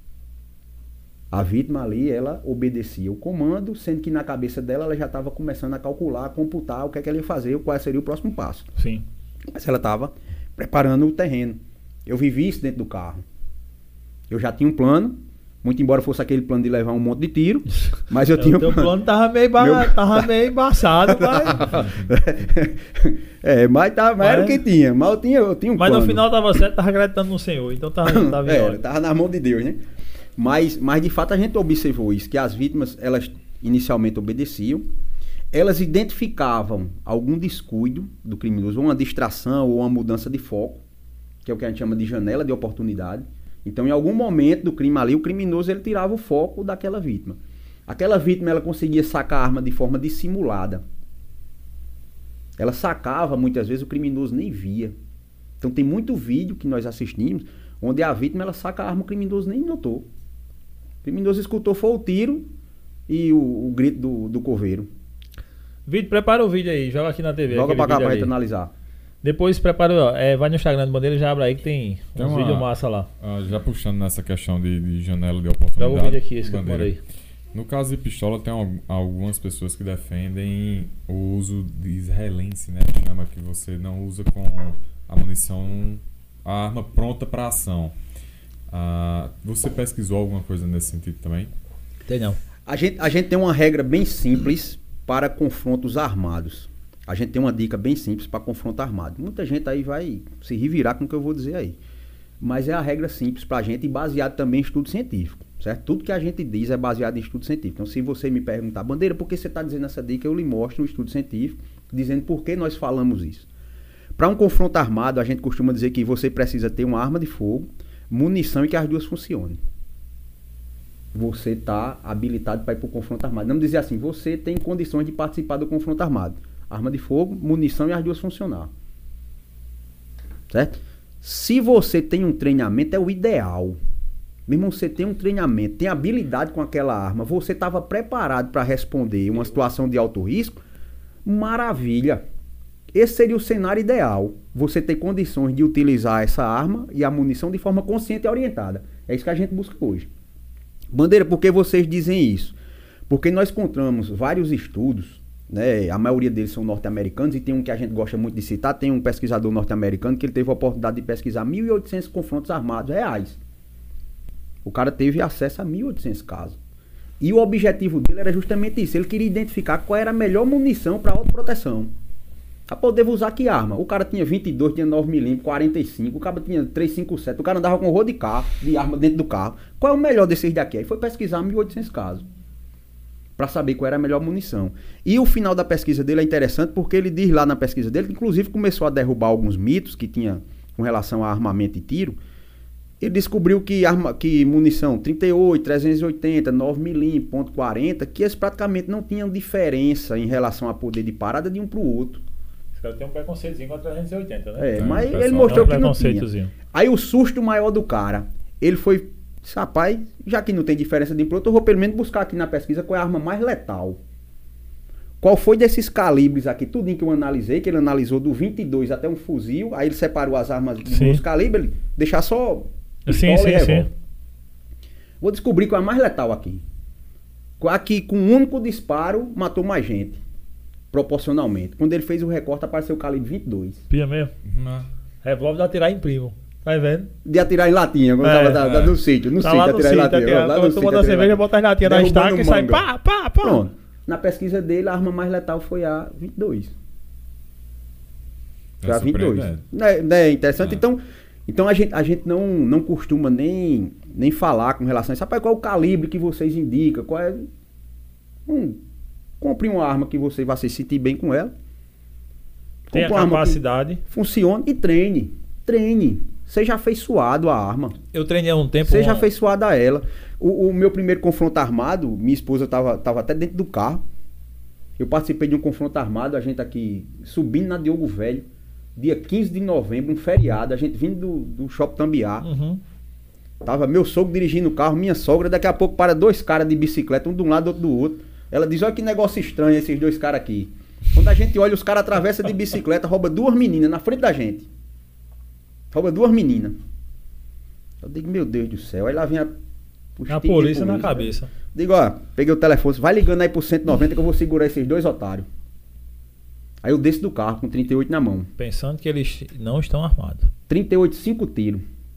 Eu com, com um bulldogzinho que a gente aquele chamava. bulldog. Me Um arrependi. caninho pequenininho, Pronto, assim. desse tamanho. Me arrependi até hoje de ter vendido. Um bulldogzinho. E eu desço do carro. E lá vem uns caras de bicicleta. Aí eu, bora, bora, bora, bora, polícia, vai parar. Bambearam assim a bicicleta, um caiu perto de mim. Bora, deita. Quando eu disse deita, eu só escutei, foi o tiro. O outro, pá, Puta merda. Já puxou e já deu. ali. tome tiro.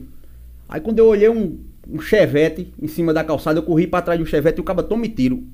O tiro pegava no portão, que doía no meu ouvido. Ele dando no portão, pegava um portão de ferro. Pem! Pem!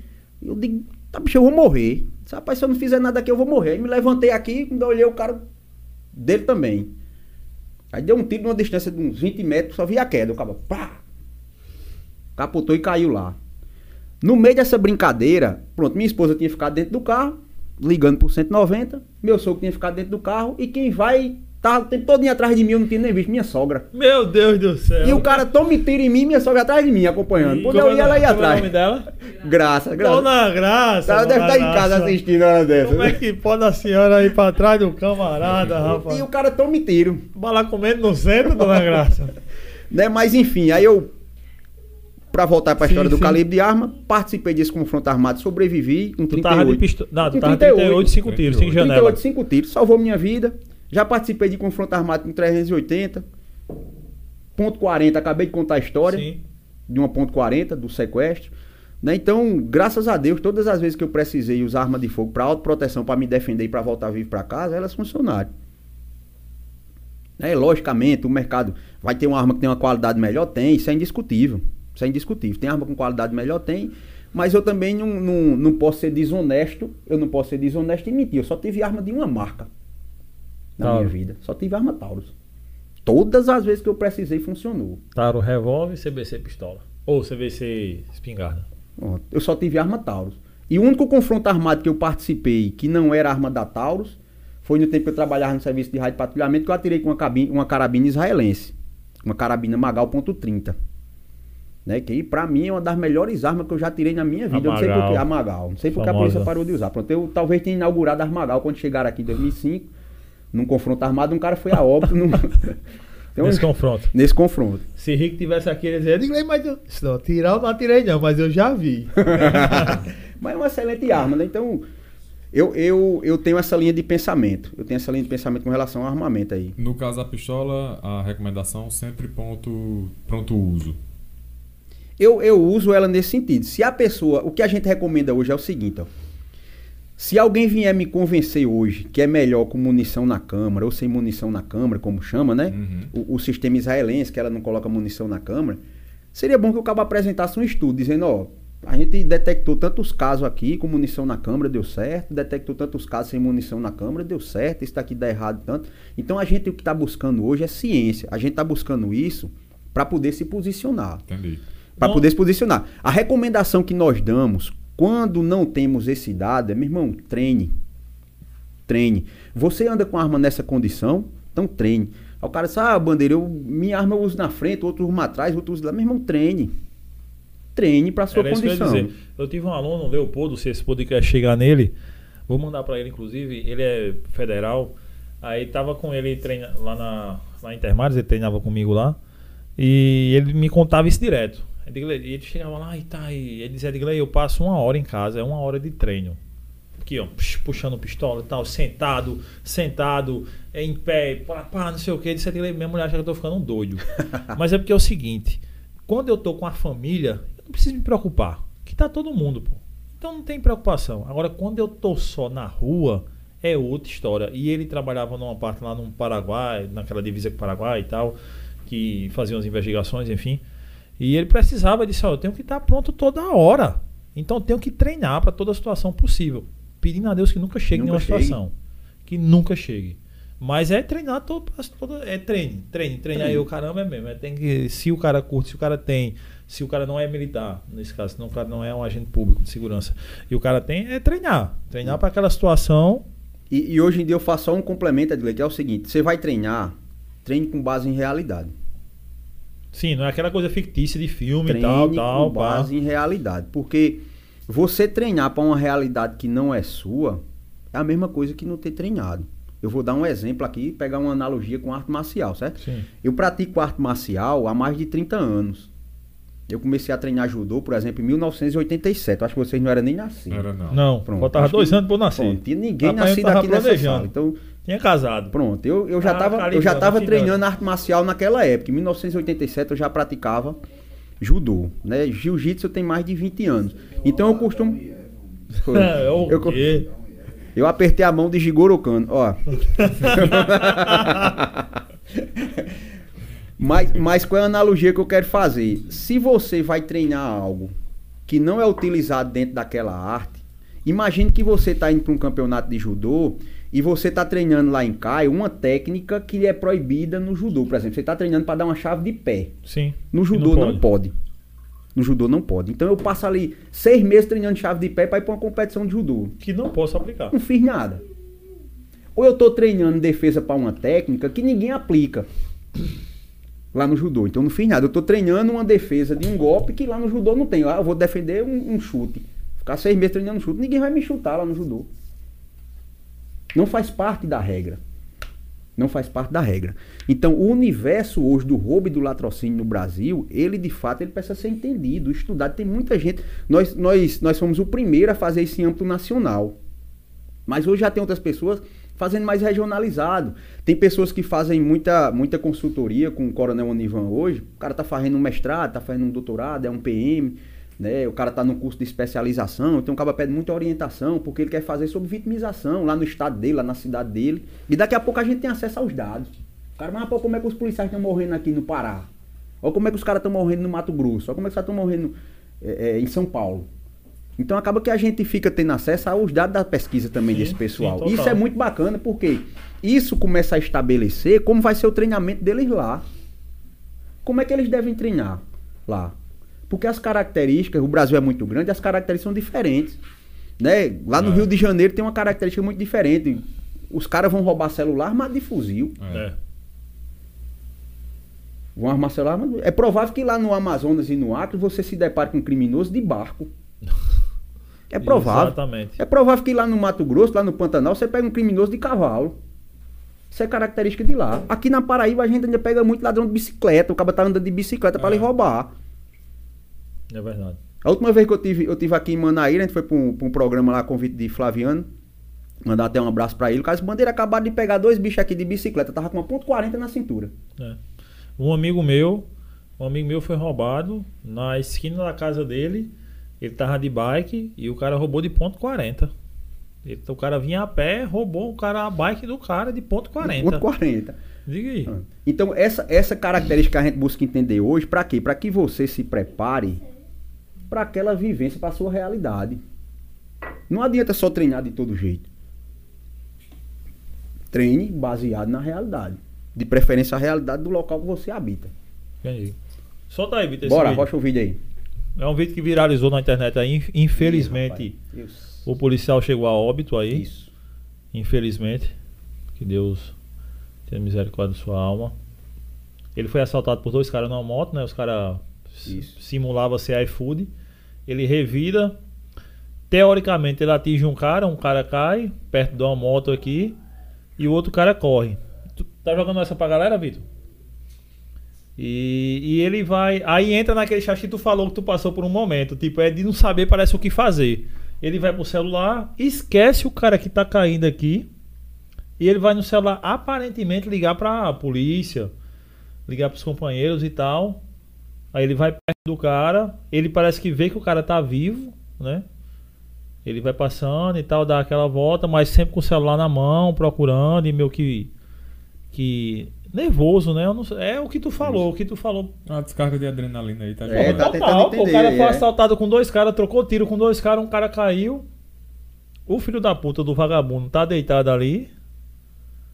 Não sei se foi alvejado, se, se, se recebeu ou se tá só fingindo. Aí pare, me parece que o policial entra num estado meio que de calmaria, assim, de, de relaxamento. Meio que Isso. abandona a cena. Esquece aí, vai sentar, vai passar um carro agora aqui. Ele vai falar com o cara do carro, cadê lá vem um carro. Né, o cara vai para não quebra mole. Aí o cara acho que para. Ele fala com o cara. Não sei se ele guarda a arma, uma coisa do tipo. O cara do carro vai embora, ele meio que no estado de calmaria. E aparentemente o vagabundo ligado em tudo.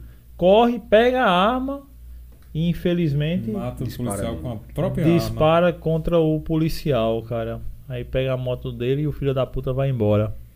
É uma, é uma tristeza, pronto. Isso daí mostra, muito provavelmente, eu, eu não conheço o policial, até dou minhas condolências aí à família, eu sei que é muito, sof- é muito sofrimento uma família se deparar com isso, viver com isso, é uma vida humana, então a gente tem muito cuidado com relação a isso, mas se o Vitor puder botar a cena de novo, eu vou, Bota aí, Vitor, de novo. eu vou mostrar esse vídeo todinho com base nos achados da nossa pesquisa para roubos de moto, Sim. né? Quando a gente fez questão de separar os capítulos, é porque a Pausa. gente percebeu que. Pode pausar aí, Vitor. Primeiro ponto, certo? É, o roubo de carro, ele possui características diferentes do roubo de moto. Por exemplo, no roubo de carro, a maioria das vítimas que foram abordadas, o carro estava estacionado Sim. e a vítima dentro. O roubo de moto é diferente. A vítima é abordada quando está em movimento. A grande maioria. Sim. Esse daqui estava em movimento. A grande maioria das vezes, tanto no roubo de carro como no a pé e no de moto, você tem como característica da abordagem do criminoso dois elementos lhe abordando. Então isso é um achado de pesquisa. A gente Geralmente vem os dois na moto, pá, um, um, um pilotando e o outro na garupa que vai ser o, o cara que vai na levar mai- sua moto. Pronto, na maioria das vezes a gente detectou dois. Ou vem de carro, ou vem de moto, ou vem Sim. a pé. Mas na Mas maioria das vezes você vai abordado por dois. Meio utilizado. Sim. A moto, ela apareceu com um percentual muito alto de meio utilizado pelo criminoso. Meio utilizado pelo criminoso. Se Vitor soltar aqui, uma das coisas que a gente ficou, o, o procedimento do policial, ele é todo certo. Ele- se afasta, ele protege o lado da arma dele, ele faz o saque dissimulado. Embora seja muito rápido ali, mas ele faz um saque que os criminosos não, Não percebe. não percebem. Então, É. quando percebe, já tem disparo. Outra característica marcante que a gente percebeu. Ó, tá indo devagarinho. Pronto, tá indo devagarinho. Aí ele Solta. percebe, certo? Para aí, Vitor. Olha esse cara aqui, ó. A maioria dos casos que nós analisamos, quando tem o confronto armado, quando inicia a reação, o comparsa foge. Foge. Isso é uma característica da maioria dos casos. Aí vem você pegar uma cena como essa e levar para treinamento. Você, Sim, sim. de certa forma, você pode dedicar um pouco mais de tempo para o seu treinamento para essa condição da, do comparsa fugir. Você não tem que estar se preocupando com 4, 5 alvos. E a gente já detectou essa característica em assaltos com nove criminosos. Oito. A vítima começa a reação armada, tudo em foge. Vão embora os caras. Tudo incorre. Então, essa é a grande maioria. Eu, eu recentemente, eu estava até conversando, esse vídeo ele é de 2019, mas eu estava conversando recentemente com, com um amigo meu, um grande mestre, amigo Emery Pacheco, ele é da, da Polícia Federal. Emery ele é da Academia Nacional de Polícia. Emery ajudou a montar uma Polícia Federal na África. Lá ele passou muito tempo lá ajudando as polícias lá, montando a polícia de lá, de, algum, de alguns países lá da África. É um grande amigo e eu falando com ele a respeito desse vídeo. Ele mandou para mim, eu disse, Emery, a gente tem debatido esse vídeo a partir do vamos dizer assim, chamado de pós-operatório. O pós-operatório é, houve um confronto armado. Sim. Certo? Houve um confronto. Aí, qual é o pós-operatório agora? Qual é o pós-operatório? O que é que esse policial que se envolveu no confronto, quais os cuidados que ele deve tomar? Certo? Nós identificamos alguns riscos. Certo? Entre eles, esse daqui, de você ser vitimado após o confronto armado. E o que foi que nós já vimos? Foi que nós já vimos em vídeo e já lemos. Porque aqui ele estava em sucesso. Sucesso total. Um, um, Acabou um, o confronto. Um meliante correu, foi embora. O outro tá, o outro tá batido. incapacitado. Incapacitado. Assim. Tá incap... Ele não tá não, neutralizado, tá, tá é. incapacitado. Ele caiu ali, aparentemente fora de combate, e o policial também. Então, o que foi que nós detectamos? Qual era o risco em situações como essa? Esse daqui é um risco. O próprio criminoso ele não ter sido neutralizado, ele está em condições de combate. E ele vir para cima de você e lhe executar. Isso é uma realidade, Bandeira, tá aqui no vídeo. Não posso dizer que é mentira, tá uhum. no vídeo. Ó. Isso já aconteceu, tá aqui o vídeo. O próprio criminoso, ele, depois de um certo tempo, ele vir para cima e lhe executar. Qual é o outro risco que nós identificamos? É, uma das vezes que eu fui para Brasília para fazer curso e ministrar palestra lá, quando eu cheguei em Brasília, o cara que me pegou no aeroporto, um grande amigo meu, que é, que é coronel da, da PMDA, tem um apreço muito grande por ele, o coronel Palhares. Palhares Bandeira, uma das coisas que você fala aconteceu aqui ontem esse cuidado que o policial deve ter. O que foi para que acontecesse? Um policial militar estava fora de serviço num posto de gasolina. Entrou dois caras para assaltar o posto. Aí ele trocou tiro com os dois caras, baleou um. Uma viatura estava por trás do posto, uma viatura do raio de patrulhamento. Estava por trás do posto de gasolina. A viatura faz o contorno e entra no posto. Quando entra no posto, o que é que a viatura viu? Viu um cara caído no chão e outro com a pistola na mão. Abriram fogo. Poxa. Mataram o policial que estava com a pistola na mão. Depois identificaram que era um policial que tinha reagido a um assalto. Puta que pariu. Então isso é uma realidade, isso já aconteceu? Já. Goiás. Pessoal do serviço de inteligência, eles estavam numa operação para pegar um, uma galera que tá fazendo racha. Uhum. Certo? E o pessoal da P2 inventou de abordar dois caras que estavam de moto num posto de combustível. Paisano, Sim. chegaram num posto de gasolina, tinha um cara abastecendo uma moto, eles desceram armado. Uma viatura da Força Tática vai passando, o tenente de dentro da viatura atira. Puta que pariu.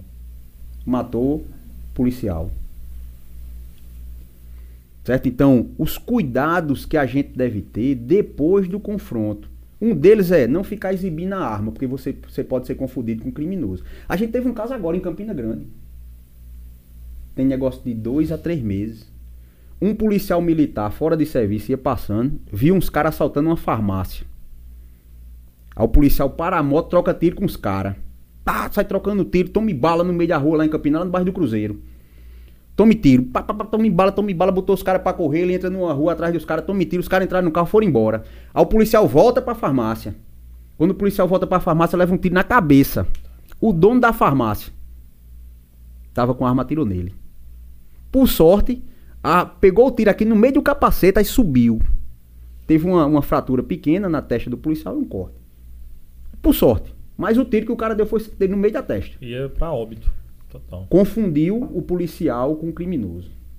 Então a gente tem que ter esses cuidados. Eu disse até, Mary, Mary, a orientação que a gente dá aqui, e a gente viu na maioria dos vídeos que tiveram sucesso, que quando tem um confronto armado, o pessoal vai lá, pega a arma que está no chão do criminoso. O pessoal vai lá para perto do criminoso, tira a arma de perto, recolhe.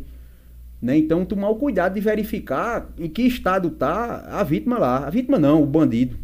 Isso não é vítima, não, isso é um bandido. Então, identificar em que estado está o criminoso. Se o criminoso, de fato, ele está incapacitado, está neutralizado, se ainda está armado, se ainda oferece risco, e lá desarmar. Então, é baseado nessas coisas aqui que a gente começa a orientar os policiais, orientar um cidadão que anda armado, um que tem um porte de arma, um cara que é CAC. Né? Um- isso pode acontecer até com CAC, em deslocamento para o stand, para fazer um treinamento. Então, ele precisa desse tipo de O orientação. cara que hoje ele pode andar com duas armas, né? Acho que um decreto que o Bolsonaro publicou antes do carnaval permite. Acho que um cara que tá com duas armas. Eu acho que pode andar até com mais.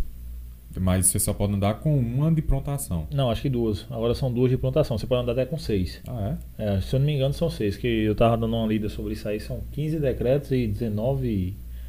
Enfim, alguma coisa que foi, foram publicadas até então. E uma delas é isso. Acho que permite o cara que tá até seis armas e tipo, Duas duas, de pronta plantação. uso, duas Duas pronta pronto uso. É, eu não sei se, se. É porque me fugiu o nome agora, rapaz, do rapaz. E Aconteceu aqui, ele, ele é da turma de Tiago, não sei se a turma lá atrás, que foi no supermercado, que ele teve um, um confronto direto e infelizmente ele, ele hoje. Pegou um tiro na cabeça. Tiro na cabeça. Isso, Tu, tu- isso, tu pegou um tiro na conhece cabeça. ele. Isso. Rapaz, e ali foi infeliz, eu vi esse vídeo e mostra que infelizmente foi, foi ele foi pro confronto direto, ele, ele, ele não, não se, se guardou do, do confronto e aí ele não viu o cara que estava na porta, que é muito comum assaltos a supermercado, né? E vez ou outra tem um policial na fila do supermercado, normal, tá fazendo seu compra, só que tá armado, aí nesse caso ele estava armado e ele já foi de confronto com o cara do caixa, só que tinha outro cara lá na ponta que infelizmente o outro cara parece que vinha voltando a visão pra ele de arma na mão. Aí o cara já viu ele- ele oferecendo perigo, cara já tirou nele já. Edgley, no nosso livro, quando a gente estava pesquisando, e nós, nós achamos algo que, para mim, foi algo revelador, extremamente importante, que era a tipologia de vítima. Tem um. Tem um. Bota o uma- de bandeira aqui.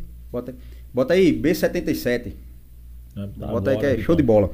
O, o- o melhor do, do momento hoje. Total. Total. A galera, a galera curte demais, gosta. A gente fez uma o brincadeira. de vídeo que você fez é top. Tem, tem uma, uma área da ciência hoje que estuda vitimologia.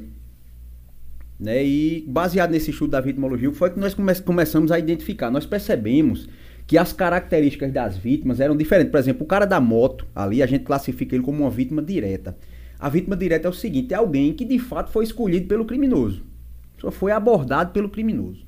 O caso que você acabou de contar agora é um cara que não foi abordado pelo criminoso. A gente chama isso de vítima indireta. Indireta. A vítima indireta é, ela tá na cena do crime, mas ela não foi abordada. Ela tá dentro do ambiente. Ela tá dentro do ambiente, ela tá vendo o crime acontecer. Tem ainda a vítima diligente, certo? Que é alguém que é avisado. Ei, olha, tu tá armado aí, tá, tá tendo um assalto aqui na esquina. Aí tu vai lá. É o que a gente chama de vítima Vítima direta, indireta. indireta. A direta é a pessoa foi abordada. lá, O criminoso chegou moto. lá, ei, o cara da moto. Ei, é um assalto, é um assalto, é um assalto. Perdeu, perdeu um assalto. Certo? A indireta, o cara tá dentro da cena, tá numa farmácia, tá no supermercado e o assalto tá rolando. Bora, é um assalto. Vai, todo mundo deitado no chão aí, passa o dinheiro do caixa. A vítima indireta, ele tá lá, ele não foi abordado, mas ele tá lá. A diligente. Diligente, a gente tem um caso aqui no, no Roger, um, um subtenente da PM vai chegando em casa de moto, o vizinho vinha da padaria, o vizinho disse, ei, ei, acabaram de roubar uma mulher aqui na esquina, ó, os bichos saíram por aqui. Aí ele saiu procurando os cabos, duas, dois quarteirão depois achou os caras. Trocou tiro com os caras, levou um tiro, quebrou o fêmur. Puta que pariu. Aí chama isso de vítima diligente. É a vítima que nem foi abordada, nem viu o crime, alguém avisou que tava. E ainda tem um vigilante, que é, acontece também, o cara não tem o que fazer, tá lá, como diz a história, tentando Deus, aí inventa de sair no meio da rua abordando o povo. Acaba sobe numa moto armada, ei, vamos abordar aquele bicho ali, olha que bicho estranho, bonezinho, a barreta, não sei o que, vamos abordar. Ei, parada aí, bota a mão na cabeça. Isso acontece? Acontece. Certo? E por que é necessário a gente entender que tem essas- esses tipos de vítimas? Dessas quatro vítimas que eu falei, a única que não tem opção de participar do evento é a direta. A direta não tem opção de participar, não. Ele tá lá. Tá lá, já foi escolhida eu. Eu, eu tinha opção? Não. Não tinha opção. Já tava dentro do evento. Ela meteu a mão no relógio e já era. O evento era comigo. A única, a única alternativa que eu tinha era sobreviver. A vítima indireta, a vigilante e a diligente participa se quiser. Tem escolha. Ela pode escolher. Ah, mas eu quero participar. Beleza, tem a opção de escolher como vai participar. Como é que eu vou participar disso daqui? Em que momento eu vou entrar nessa guerra? Eu posso escolher um ângulo melhor? Eu posso escolher um local melhor para fazer isso? Como é que eu, como é que eu escolho? Isso daqui. Então é necessário também, a gente acabou achando isso daqui no. Quando a gente foi pesquisar os casos, rapaz, é tudo igual, é não. É tudo igual, não. O da moto é diferente, por exemplo, desse daqui, se você for ver. Abra aí, Vitor. Esse daqui, se você for ver, é diferente. Esse daqui é é Eduardo, Eduardo Caco, lá do Ceará. Mandar até um abraço pra ele. Joga pra geral ver também. E solta o áudio pra gente. Vai ver vídeo isso. Ó, o cara chega, a vítima direta é essa, ó. E esse é o policial. Isso daí é um caque. Eduardo tava, Eduardo tava esperando o hambúrguer dele sair ali, já tinha vindo uma pastelaria. E o outro cara correu. Tem um cara Correu. aqui dentro, tem um cara aqui roubando dentro. ali, correu o compasso, foi-se embora. Tem estatística que mostra quando chega dois caras assim, tipo, de que os dois estão armados ou não, ou só um tá armado. Tem, tem alguma coisa desse tipo que tu, que tu viu, conseguiu entender? A gente não colocou isso em números. A gente não Certo. pegou e separou. Rapaz, vamos colocar em números quantos possuem arma. Mas, vou falar de uma percepção aqui. Sim. A percepção, um armado. Né? ó, Esse daqui foi uma vítima, uma vítima direta. Esse daqui contra dois criminosos.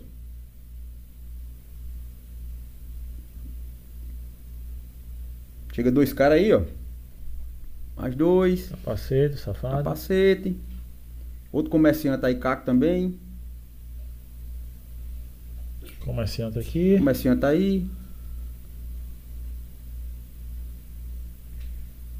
Bota o som que é bonito o som. Vai, Vitor, é o som, Bota porra. o som som, tá aqui, Vitor. Com música é o mesmo preço. Caralho. Tenha calma, vai devagar, pai.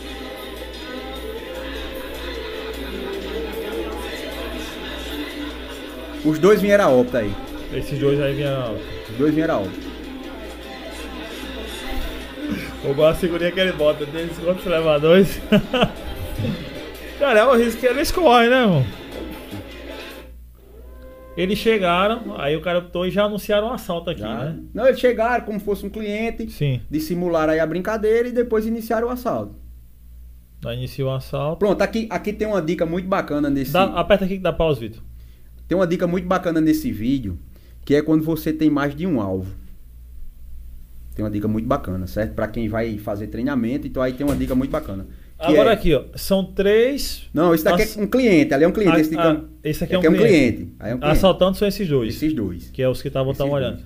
Nenhum tá de arma na mão. Nenhum tá de arma na mão. Aí o que é que vai acontecer daqui a pouco? Vai surgir a necessidade de uma reação armada.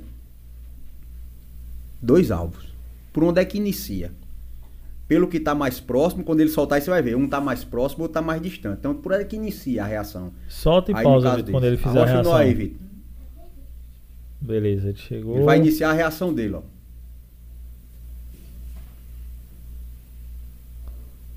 O de verde lá, ó, pegou a arma. E ele tá sem arma, ele vai, ele vai pegou a pegar, arma. pegou a arma, Aí pausa. ele pegou Vitor. a dele, ó. Aí pronto, aí vamos lá. Um cara tá assaltando o cliente Isso. Aqui. E armado. e armado, tá, já, já rendeu o cliente. E o outro cara tá sem Ainda arma na frente nada. dele. Aí qual é a garapa pra pegar? Esse tá à frente É, dele, deve ser né? a garapa, Tá né? Mas será que é o certo? Teoricamente, Quem é que oferece ele- se, eu, se eu, é o cara que tá com a arma. Aí. Mas se eu sou o cara no, no impulso, eu vou derrubar o cara daqui da frente, né? A gente já viu cena dessas, a gente já viu cena dessa do seguinte, você escolhe o alvo mais próximo, aí depois você é atingido pelo cara que de fato oferecia risco. Infelizmente, esse caso que eu contei do rapaz daqui foi isso, né? Ele, ele escolheu o alvo mais próximo, mas só que o cara lá, que ele não, não teve atenção, infelizmente, tá? levou esse tiro. Tivemos dois casos desse em Natal. Policiais foram abordados dentro de farmácia, ao, é, vítima indireta, eles não eram o foco direto, estava sendo assaltado o estabelecimento, eles decidiram reagir. Na hora que iniciaram a reação, eles reagiram pelo que estava mais próximo. Aí daqui a pouco um cara que estava do lado, outro que veio por trás, atirou. Então, não é, é, a recomendação para fazer uma leitura primeiro, Sim. Identifica o cara que fez a leitura perfeita. Ele identificou, achou estranho. Desde a hora que os caras chegam aqui, ele acha estranho. E na hora de iniciar a reação, ele de fato ele entendeu o que estava acontecendo. Teve ele a entendeu. janela de oportunidade. Teve a janela, o cara não vê ele sacando aqui, ó. O cara Aham, dali não tá nem ligado. É. Saco dissimulado, que a gente já falou aqui. Ele saca de forma dissimulada e ele inicia a reação por onde de fato deve iniciar. Que é o cara que oferece mais risco. Vai, Vitor, solta aí. Solta o resto que é bonito. E solta pra galera ver em casa também. Aí ele já aí ele derruba já o cara que tá com a arma na mão, O né? outro já caiu ali, ó. Já caiu, o cara tá sem arma aqui, tá no chão. E ele vai Como lá. tá na linha de tiro, ele tá atirando na linha. Isso, E o outro ali, coitado. já era. Acho que ele passou a tarde treinando, treinando perna lá em Caio. Ele tá com as pernas bamba. Porque eu estava levantando uns dados. Hoje no Brasil, nos últimos três anos, é, o governo que a gente vive é um governo armamentista, né? Bolsonaro ele, ele foi uma coisa de campanha dele que ele defendia muito. E as pessoas, e aí é um, no ponto certo da questão. A gente tá vendo policiais. Você é um policial que já tinha feito porrada de coisa na vida, faixa preta de judô, jiu-jitsu, mas quando você contou a sua história, a gente pode ver, como você bem diz no começo, uma sequência de milagres e, e nada de ação assim, planejei porque eu sou um policial foda, porque eu já fui pra ação na Amazônia, porque eu já fui pro Haiti, porque eu já fui pra Porra 4 não viu nada disso, viu assim uma sequência de milagres que aconteceram na sua vida, que é como as pessoas que foram levar você em casa, Otávio, todo mundo, doutor Otávio, que eh, todo mundo viu uma, é, é, foi lá porque iria na sua casa de todo jeito. Isso. Porque a 90% da chance é você estar tá morto hoje. Né? E graças a Deus você está aqui. Está vivo, contando a história. E as pessoas acham, eu, leigos, pessoas que é só ter uma arma que eu estou seguro. É só eu tirar uma CAC, ir lá para o nosso clube de tiro lá do nosso brother Rico. Rico não, Rick. Rick lá no WR, né? WR Clube de ir lá nos meninos lá e tirar um, e fazer todo o procedimento e eles ajudar e o cara conseguir a CAC. E ter uma arma que eu tenho uma 77% de chance de sair ileso de um confronto. Mas não é só isso, pelo que a gente pode ver. Porque são vários fatores que envolvem isso. Não é só ter uma arma. O Brasil, eu estava olhando nos últimos três anos, é, e aí, é, é, gosta quem gostar, não gosta quem não gostar, mas enfim, aumentou duas a duas e meio vezes o número de pessoas que já tinham armadas. Né? Se, se tinha 100 pessoas armadas, é, é uma pessoa hoje para 100 no país. Uma, uma pessoa armada não, uma arma para 100 habitantes no Brasil hoje está, tipo, tem, isso é um dado, né? da agência na, de agências aí, enfim, que regulam isso aí, Polícia Federal, é uma arma para cada 100 pessoas. Antes era uma para cada 300 pessoas, há três anos atrás. Nos isso. últimos três anos chegou a uma para 100. Nos últimos três anos tá, nós estamos a uma para 100 pessoas. Só que a gente está vendo também vários, várias situações de óbito, de confronto, de desentendimento, de brigas bestas, infelizmente de confrontos armados, que não é um confronto desse, de um agente de segurança ou de uma questão de assalto, está levando a óbito. Aí minha pergunta é: tu acha que é, deve ser mais criterioso esse modo das pessoas terem uma arma, tipo, não só pessoas, como policial? Porque tem um amigo meu que é policial e disse: Meu, desse 60 tiros na academia, porra. E eu vou dizer que eu estou preparado para estar num confronto armado, eu não vou estar é preparado. Ele é da, lá de trás e ele fala isso, é, é me parece que hoje está tá, tá melhor essa instrução, você está fazendo parte dessa formação aí, de trazer essas situações diárias para a galera, para a polícia e para quem quer ser um CAC, para quem quer ter um porte de arma. Não é só ter a arma, é passar por trash, é, é treinar, experiência, enfim. É, é, o que é que tu, a tua visão sobre isso aí? É, diante de tudo que tu já viu. Na qualidade de, de pesquisador, de escritor, o que a gente pode fazer é confronto de, de números. Né? Então você falou em um dado. O número de, de pessoas que tiveram acesso a armamento no Brasil ele subiu de forma significativa. E quando a gente vai pegar os dados do Fórum Nacional de Segurança Pública, a gente vê que nos últimos três anos há uma redução significativa de crimes violentos no Brasil. Sim. Então é confrontamento de, de números, né? Porque a teoria, a teoria de, de algumas pessoas é que mais armas, mais mortes. Sendo que isso em dados, quando a gente vai pegar em números mesmo. Não confere. Não, não tá batendo. A gente tá tendo o número de pessoas tendo acesso à arma de um lado e a redução de crimes violentos de outro. Isso é, isso é dado. Bandeira, isso é consequência, é, está gerando, isso é uma consequência, tem ligação? Eu não sei se tem ligação. Eu não sei se tem ligação. Eu sei que se a gente for confrontar, para se estar subindo, não bate. E eu concordo plenamente com você quando se diz: alguém quer ter acesso a uma arma. Você ter acesso a essa arma vai lhe gerar mais responsabilidades. Inclusive a responsabilidade sobre a sua própria vida. Você pode ser executado com a sua arma. Sim. Isso é uma realidade. Você pode ser executado com a sua arma. Certo? Então, o ideal é que essa arma ela venha atrelado a treinamento. Né? Eu, eu hoje eu fico até conversando com alguns colegas que fazem habilitação para porte de arma, né? Que você passa por um treinamento, você faz uma habilitação, faz um teste. E eu questiono eles porque é o seguinte: na minha ótica, na minha visão, hum. o, a liberação de um porte de arma, ela deveria ser atrelada a mais um item. É, a pessoa que pede um porte de arma hoje, ela pede sobre a justificativa de autoproteção. Sabe por que você precisa de uma arma de fogo? Para me defender. Eu sou uma pessoa que eu corro risco. Sendo que essa questão da autoproteção ela não é avaliada e nem ensinada durante o procedimento de porte de arma. Você é avaliado se você tem antecedente criminal, você faz uma avaliação psicológica para ver se você tem condições psicológicas de ter uma arma e você faz um teste para ver se você consegue manusear a arma. Ah, rapaz, você consegue manusear? Consegue. Acerta um alvo aliado. Certo, mas tá certo. Beleza. O que de fato gerou a sua necessidade de ter um porte, que é a autoproteção, você não foi avaliado. E nem você foi induzido a fazer um treinamento, uma habilitação, vamos dizer assim. É verdade. Ninguém Sim. lhe disse como é. Rapaz, como boa é essa proteção? Uma boa reflexão isso aí. Então, se a pessoa está precisando de uma arma, na minha ótica, deveria passar por algum tipo de treinamento. Treinamento para para usar aquela arma. Rapaz, se você estiver na rua passeando com a sua família, tá de carro, como é que você vai usar essa sua arma de fogo? Como é que vai ser o uso dessa arma? Você é motoqueiro, você tá a pé, como é que você vai usar essa arma? Você quer para ter em casa, para defender sua família, como é que vai ser o uso disso aí? Você vai fazer como? Então, essa instrução, essa orientação ainda está vaga. E muita gente está indo buscar isso fora. E a gente tem que ter esse cuidado até de com quem está indo buscar essa informação. Com quem está indo buscar esse treinamento. Né? Que ao meu ver isso já poderia ser uma coisa, uma condição já específica lá do porto. Eu concordo.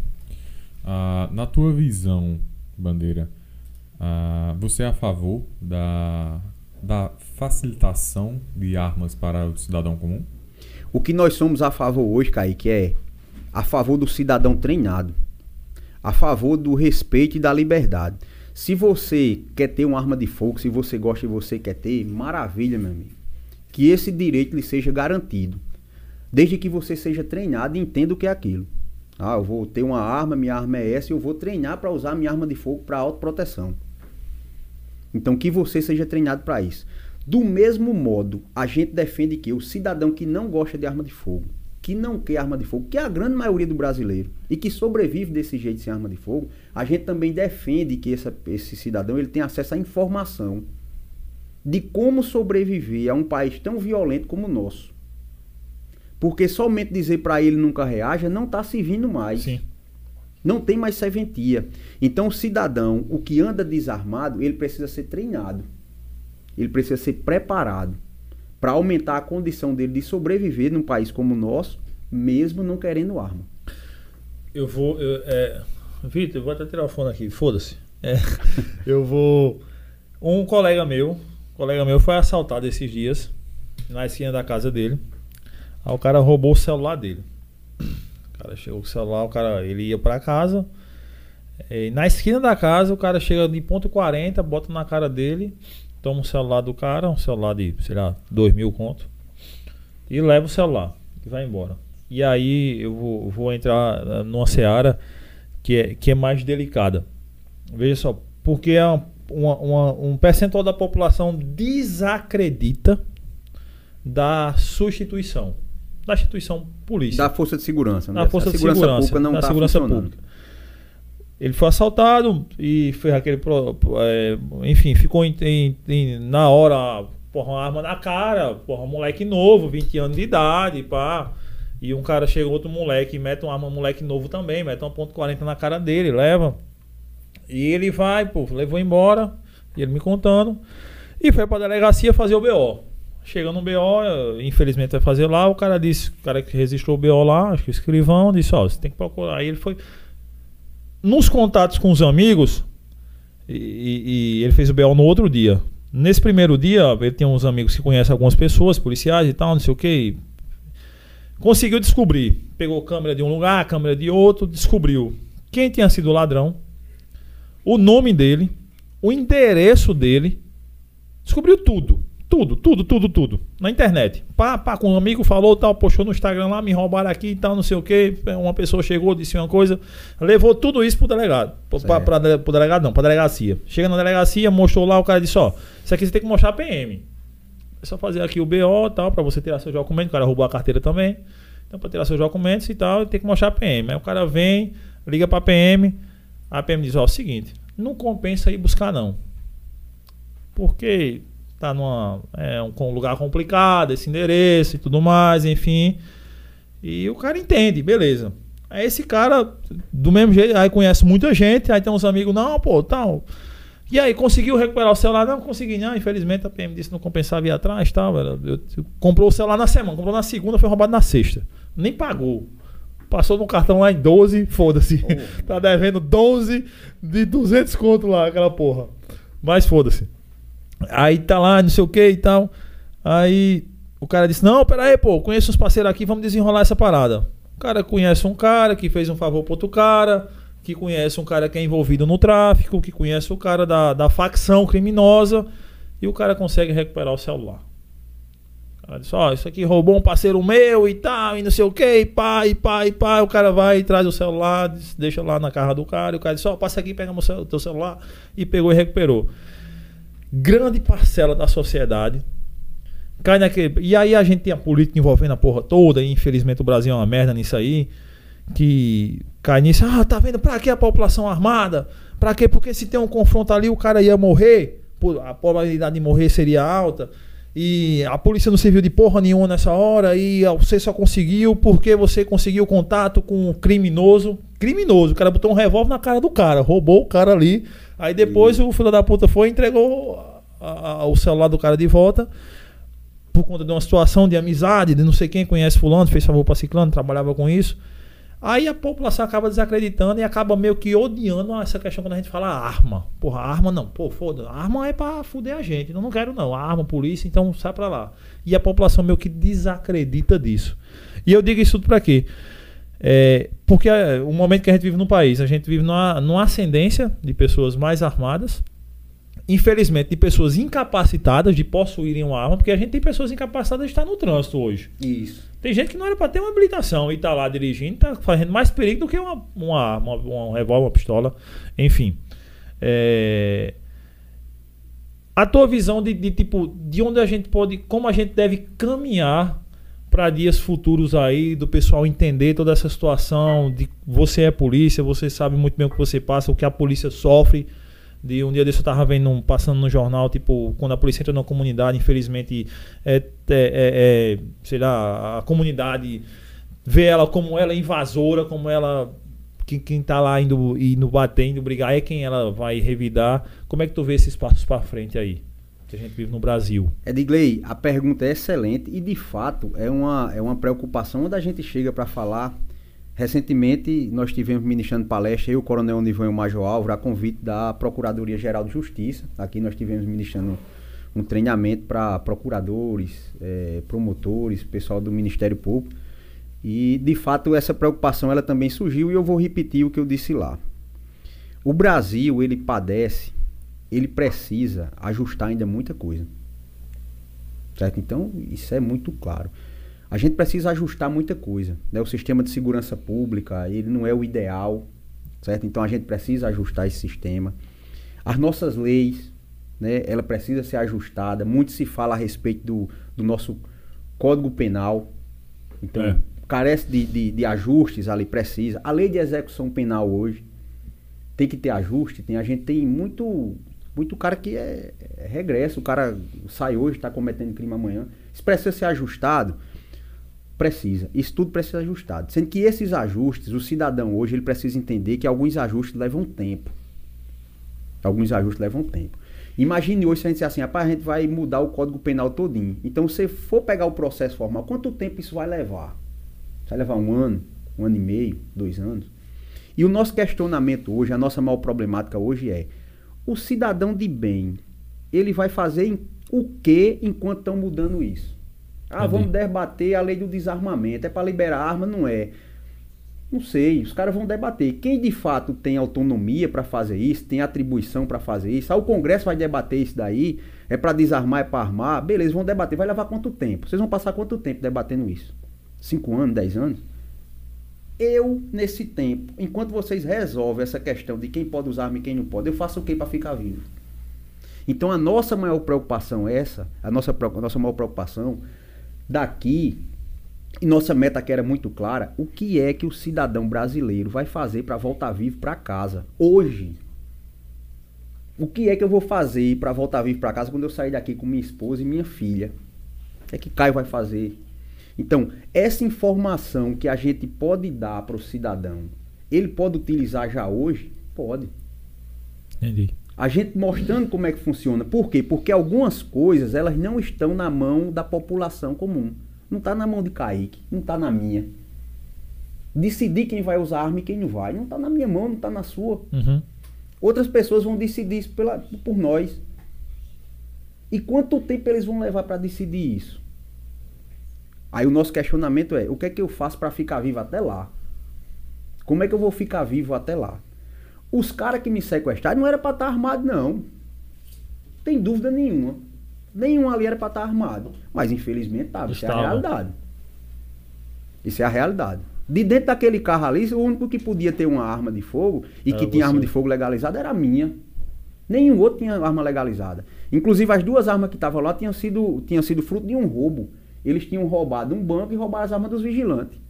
Um parêntese, nesses estudos que tu viu, esses meliantes, as armas geralmente são frutos disso. São frutos de roubo, na grande maioria. Tu viu alguma Isso- coisa tu tem. Isso é um questionamento, isso é um questionamento e a gente tem um sonho de um dia conseguir ter acesso, por exemplo, a é, dois, dois acessos que nós, nós desejamos, sonhamos em ter.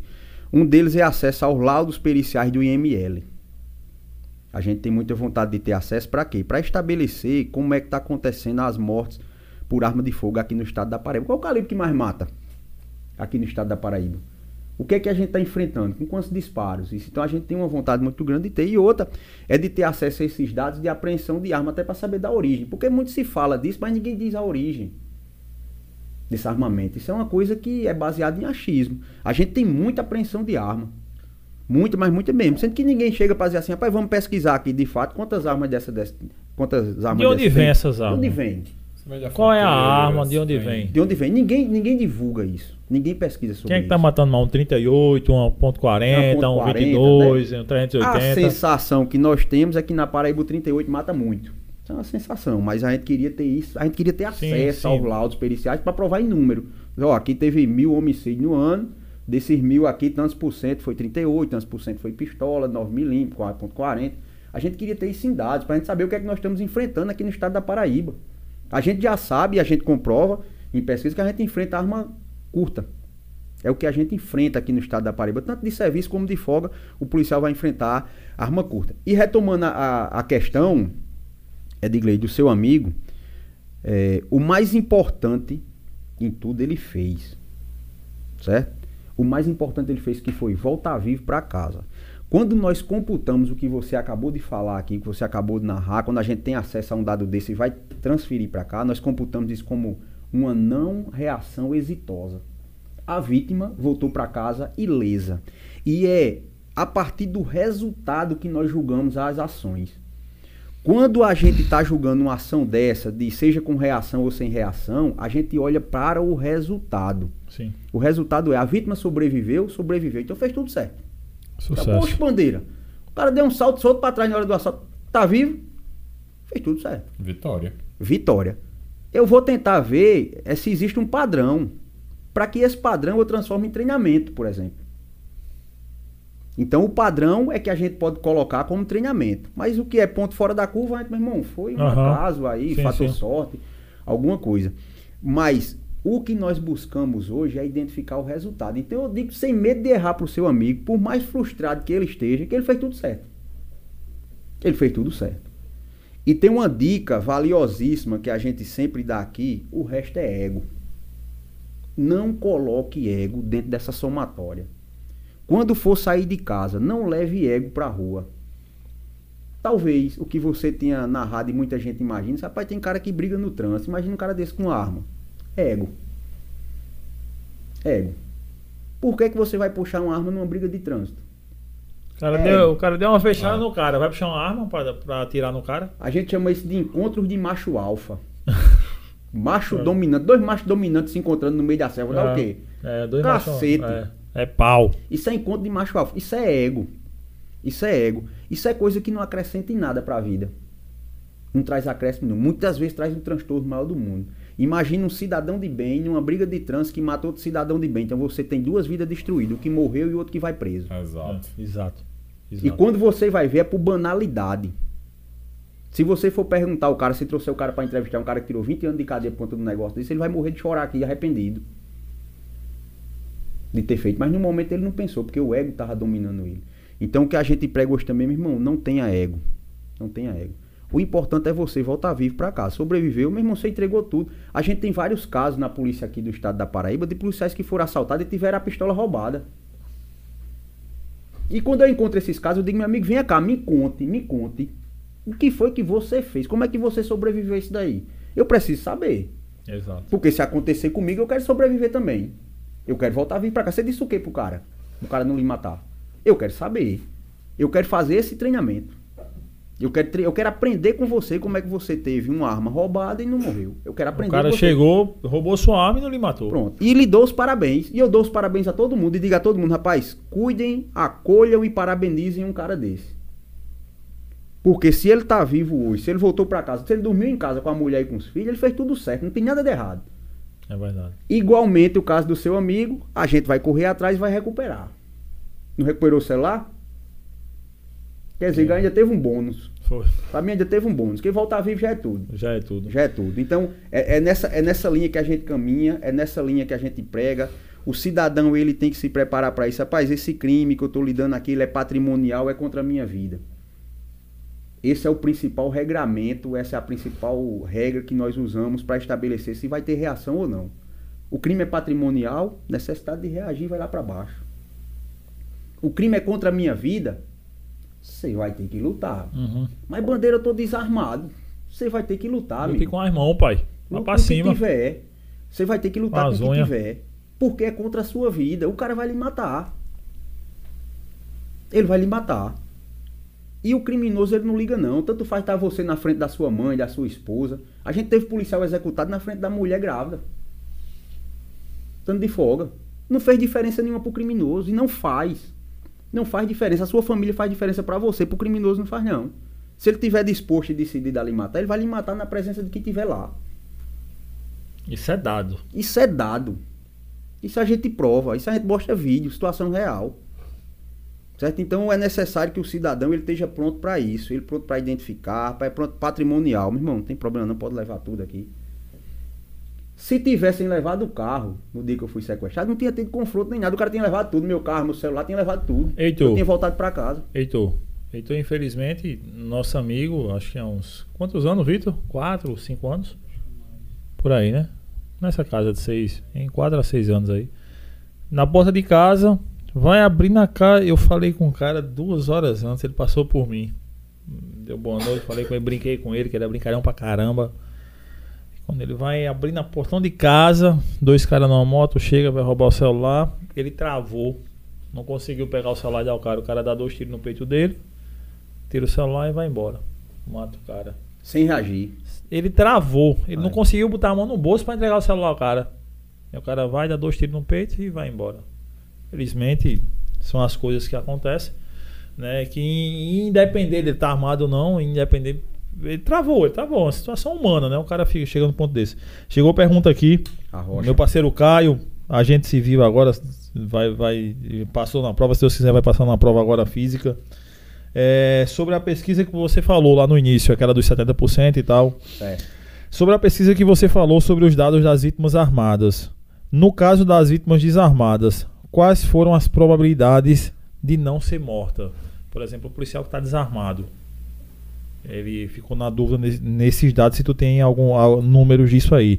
Onde tu falou que ele ia armado e reagindo, Reagindo. A, a, a- a- aproximado de 77% de chance de ele sair com vida. E sem reagir, cinco vezes mais chance dele morrer. Estando armado. Estando armado. E no caso Estando de armado. sem arma, como é que funciona isso? De, eh, de- como é que tu, se tu tem algum dado estatístico sobre isso? Tem, é, no momento agora eu não lembro de cabeça se a gente fez, chegou a colocar esse tipo de gráfico no, no livro, até porque a maioria das situações que nós analisamos foi, a grande maioria mesmo era pessoas que reagiram. Que reagindo. A grande maioria reagiram armado. independente do meio. Sim. Né? Tem gente que reagiu com luta corporal, tem gente que reagiu usando cadeira, tem gente que reagiu, reagiu usando barra de ferro, então tem, tem várias formas. A, a maioria dos gráficos que nós escolhemos são pessoas que de fato eles reagiram utilizando de algum meio. E o que nós constatamos é que essas pessoas que utilizando de algum meio, elas sobreviveram. Logicamente que, logicamente que o Brasil é um país extremamente violento. Se a gente for olhar para os dados recentes do Brasil, nós tivemos mais de um milhão de carros roubados nos últimos anos. De roubo Sim. a carro, certo? É, o número de latrocínio também é bem alto. E a grande maioria dessas pessoas sobrevivem.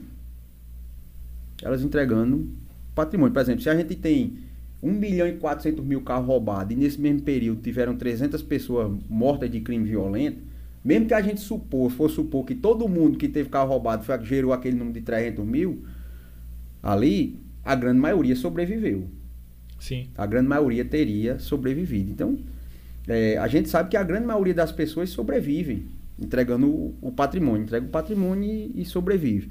Muito embora a gente possa até fazer esse recorte, pegar e fazer esse recorte dentro do que a gente pesquisa, não é, não é em tese o nosso apanhado, o nosso apanhado é muito mais para a questão do reagir mesmo. Sim. né? Então a gente, até o nossa, a nossa fonte de pesquisa, a gente fala muito mais do, do reagir, né, do que o, a pessoa que não reage. Mas, em tese, quem, quem não reage tem uma boa chance de, de sobreviver. A grande maioria da população faz isso tranquilo. Agora, pro policial que tá armado, aí a coisa complica. É, a condição é totalmente diferente. É. A condição é diferente. Até porque o que, nós, o que nós percebemos, o início de tudo isso aqui era que a gente queria saber sobre a vitimização policial. Né? E hoje a média geral no Brasil é cerca de 75% dos policiais que são vítimas de homicídio no Brasil, isso é um apanhado geral, cerca de 75% dos policiais que são vítimas de homicídio no Brasil, eles morrem fora de serviço. Então essa é a média. né? 70. Cerca de 75%. Alguns estados têm ano que dá mais, São Paulo já chegou a ter 80%, 85%. Então imagine em um ano você ter 85% dos policiais que morreram vítimas de homicídio morrer fora de serviço. Né? Aqui no estado da Paraíba, a nossa média é 65%. Então nos últimos anos, aqui o Coronel Onivan ele teve acesso a 30 anos de boletim de ocorrência. Então ele computou, dos últimos 30 anos, ele tem todos os dados e todos os policiais que foram mortos. Então a nossa média aqui é 65% dos policiais militares que são vítimas de homicídio, eles são vítimas de homicídio fora de serviço. Eles são vítimas fora de serviço. Então a gente, esse dado ele é bastante expressivo no Brasil. O policial, ele inclusive, ele morre acima da média, quando a gente vai fazer as médias nacionais, né, de longevidade, morte por quantidade por 100 mil habitantes, é bem mais alta a, a do policial. Coronel Nivan ele fica até brincando, porque a nossa média de vida também é bem baixa. A gente tem uma média de vida baixa. O policial, né, ele, ele brinca que o policial militar que conseguir chegar a 64 anos de idade, aqui 10 anos de aposentadoria, ele é um Highlander. Ele é um Highlander. Porque a nossa média de, de longevidade é 62 anos de idade. Policial militar. Policial Muito baixo. É baixo. É baixo. muito baixo. Quando você vai Certo? comparar Então, com a população. a população em geral, nossa média é bem baixa.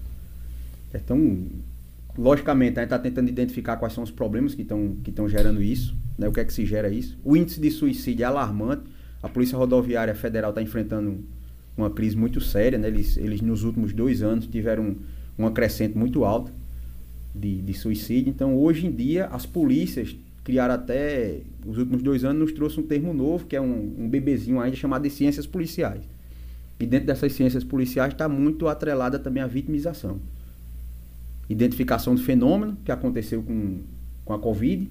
Né? Então, primeiro se identifica o fenômeno, o que é que está matando, depois se busca a vacina. Então, a gente está tá nesse, nesse, nesse limiar, a gente está nesse passo aí vamos identificar o fenômeno, roubo latrocínio no Brasil, e vamos tentar identificar uma vacina, como é que o cidadão fica vivo no meio dessa brincadeira toda. Bandeira, tu, a sua opinião em relação às leis do nosso país? As leis que muitas vezes ela, ela, ela maltrata o policial, eh, entre aspas. Vou colocar um maltrata entre aspas, porque, por exemplo, se o policial ah, reagir a um assalto, por exemplo, ele está numa paisana e ele a ele neutralizar aquele bandido de forma mais se ele, é, se ele der vários disparos, por exemplo, naquele bandido, ele vai responder um processo e muitas vezes ele vai até ser penalizado, pode sofrer, pode até ir preso por causa disso. Qual a sua visão em relação a isso? Tu teve que prestar conta dos sete. Foram sete. Sete disparos que tu Dos efetuou. Não, Sim. eu, Seis. eu, eu entrei no processo como vítima. Ah, então aí tu já se. Eu entrei como vítima. Eu fui, o vítima, eu fui ouvido como vítima. Certo? Na época, o entendimento do, Do da MP Polícia Civil, também, o né? entendimento do MP, o entendimento do Judiciário é que eu era vítima de um, de um Então, sequestro. não fui vítima, entrei prestar como vítima. Pegando E- já o gancho dessa, dessa, dessa, desse ponto que a gente levantou, teve algum veículo da mídia que chegou a te criticar? Não, Não. não, Na época foi unânime, na época todo mundo só elogiou. A gente tava vivendo uma crise, na, a violência tava muito. Uma incidência muito grande, ninguém tava aguentando, ninguém É, tava mais do- suportando. na época época tava- tava É. carregado, Ah, 2013. Nessa época aí, a prima de um, de um concunhado meu morreu lá no shopping Manaíra, vítima de um assalto. O cara ela tava grávida, ela não conseguiu tirar o cinto de segurança e o cara matou ela. É. Poxa. Tava, tava terrível, Tava tava, nessa época aí. tava um negócio absurdo na época, então não, não sofri nada. E puxando o, puxando o gancho aí, Kaique, é, Duas e mim. Existem alguns mitos, existem alguns mitos, eu vou dizer entre eles aqui, um que a gente a gente tá tendo a oportunidade, como a gente ministra aula para muito policial, e o policial sempre teve isso na cabeça. Rapaz, o policial que reage, o policial que usa uma arma de fogo se prejudica, o pessoal vai, o Ministério Público vai bater em cima, o juiz vai condenar. E eu como a gente começou a iniciar a brincadeira de pesquisa, eu disse, rapaz, de onde é que vem essa informação? De onde é que vem essa história que o policial que participa de um confronto armado, ele é punido? De onde diabo tá vindo isso? E a gente começou a questionar alunos em sala de aula. E eu gostava muito de questionar os alunos mais antigos. Sim. A gente dá aula, por exemplo, para a guarda da reserva. O policial passa 30 anos na instituição, se aposenta e quer voltar para trabalhar.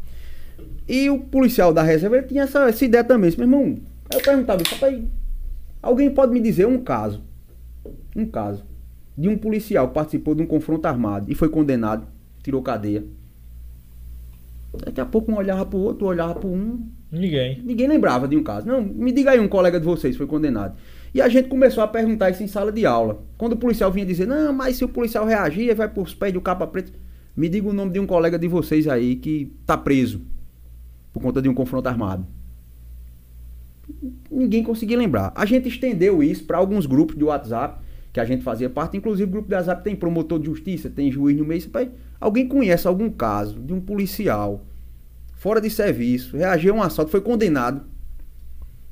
Isso a gente vem perguntando desde 2015. Até agora não chegou nenhum caso na mão da gente.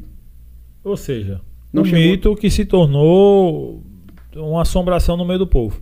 De onde vem o mito? De onde vem o mito? O mito vem de um procedimento que é extremamente normal e a gente diz isso por nossos alunos. Os alunos que estão, por exemplo, os alunos no curso de sargento, pessoal no curso de oficiais, de soldados. Meu irmão, se você participar de um confronto armado e alguém foi atingido, tem que ser aberto um inquérito.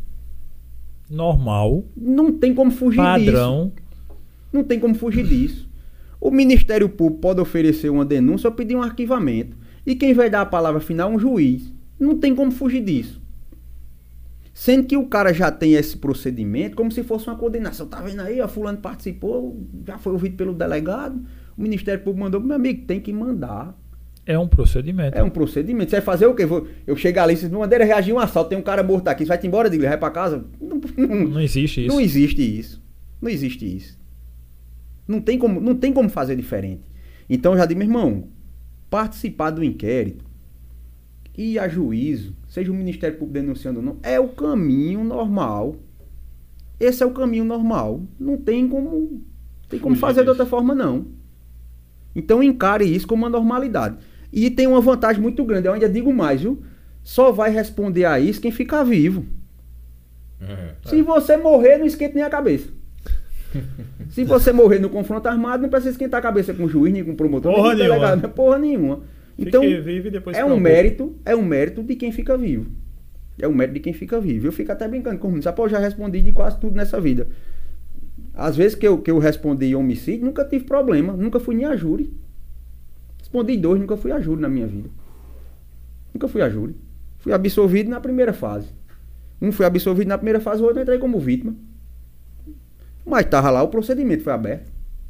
E vou endoidar por causa disso, não vou. Normal. Normal. Normal. Não esquenta a cabeça, não. A gente, a gente, é, a gente dá até uma recomendação. Dentro do livro a gente fala de alguns fatores que influenciam para a sobrevivência. Né? Um deles é treinamento mental. O treinamento mental ele é algo que é reconhecido no mundo todo. É unanimidade. Sim. Artistas marciais fazem isso, músicos fazem isso, atletas de alto rendimento fazem isso. Né? Eu gosto muito da história de. Tem uma história de Michael Phelps, né? que ele fazia treinamento mental. Ele treinava na piscina e treinava em casa antes de dormir, né? E reza a lenda que Michael Phelps se imaginava, sentava na, na, na cama e se imaginava fazendo a prova lá, Era. mergulhava, 17 braçadas, contorna, volta. E quando ele foi pro Mundial, que pulou na piscina, entrou água no óculos dele, ele fechou os olhos, 17 braçadas, bateu, voltou, quando tirou água do olho, recorde mundial. Fez mais rápido do que com o olho aberto. Do que com o olho aberto. Então, a prova estava na mente dele, condicionada pelo treinamento que ele fazia. Então, imagine se você começa a criar um mito na sua cabeça de que você reagindo, alguém vai lhe prejudicar. Um juiz e um promotor vai lhe prejudicar. Será que a sua mente subconsciente ela não é capaz de dizer pra você que é melhor morrer do que você reagir? Total. Se você começar a alimentar isso, Houve, houve um levantamento, eu vi pessoas discutindo Total. sobre isso. Naquele caso que tivemos agora recentemente com os dois policiais rodoviários da Rodoviária Federal. federal, Que eles não abordaram de forma mais expressiva, porque justamente a lei, não sei o que. Eu vi algum, algum programa discutindo em relação a isso. Talvez é justamente essa questão desses gatilhos mentais Hum. que, que pode ter ocorrido aqui, na- ocorrido naquela ocasião. Eu, eu, eu abandonei de, de ver esse tipo de programa. De ver não, né? Continuo vendo assim, mas de escutar, de, de absorver, quando não são pessoas especializadas na área. isso, perfeito. Né?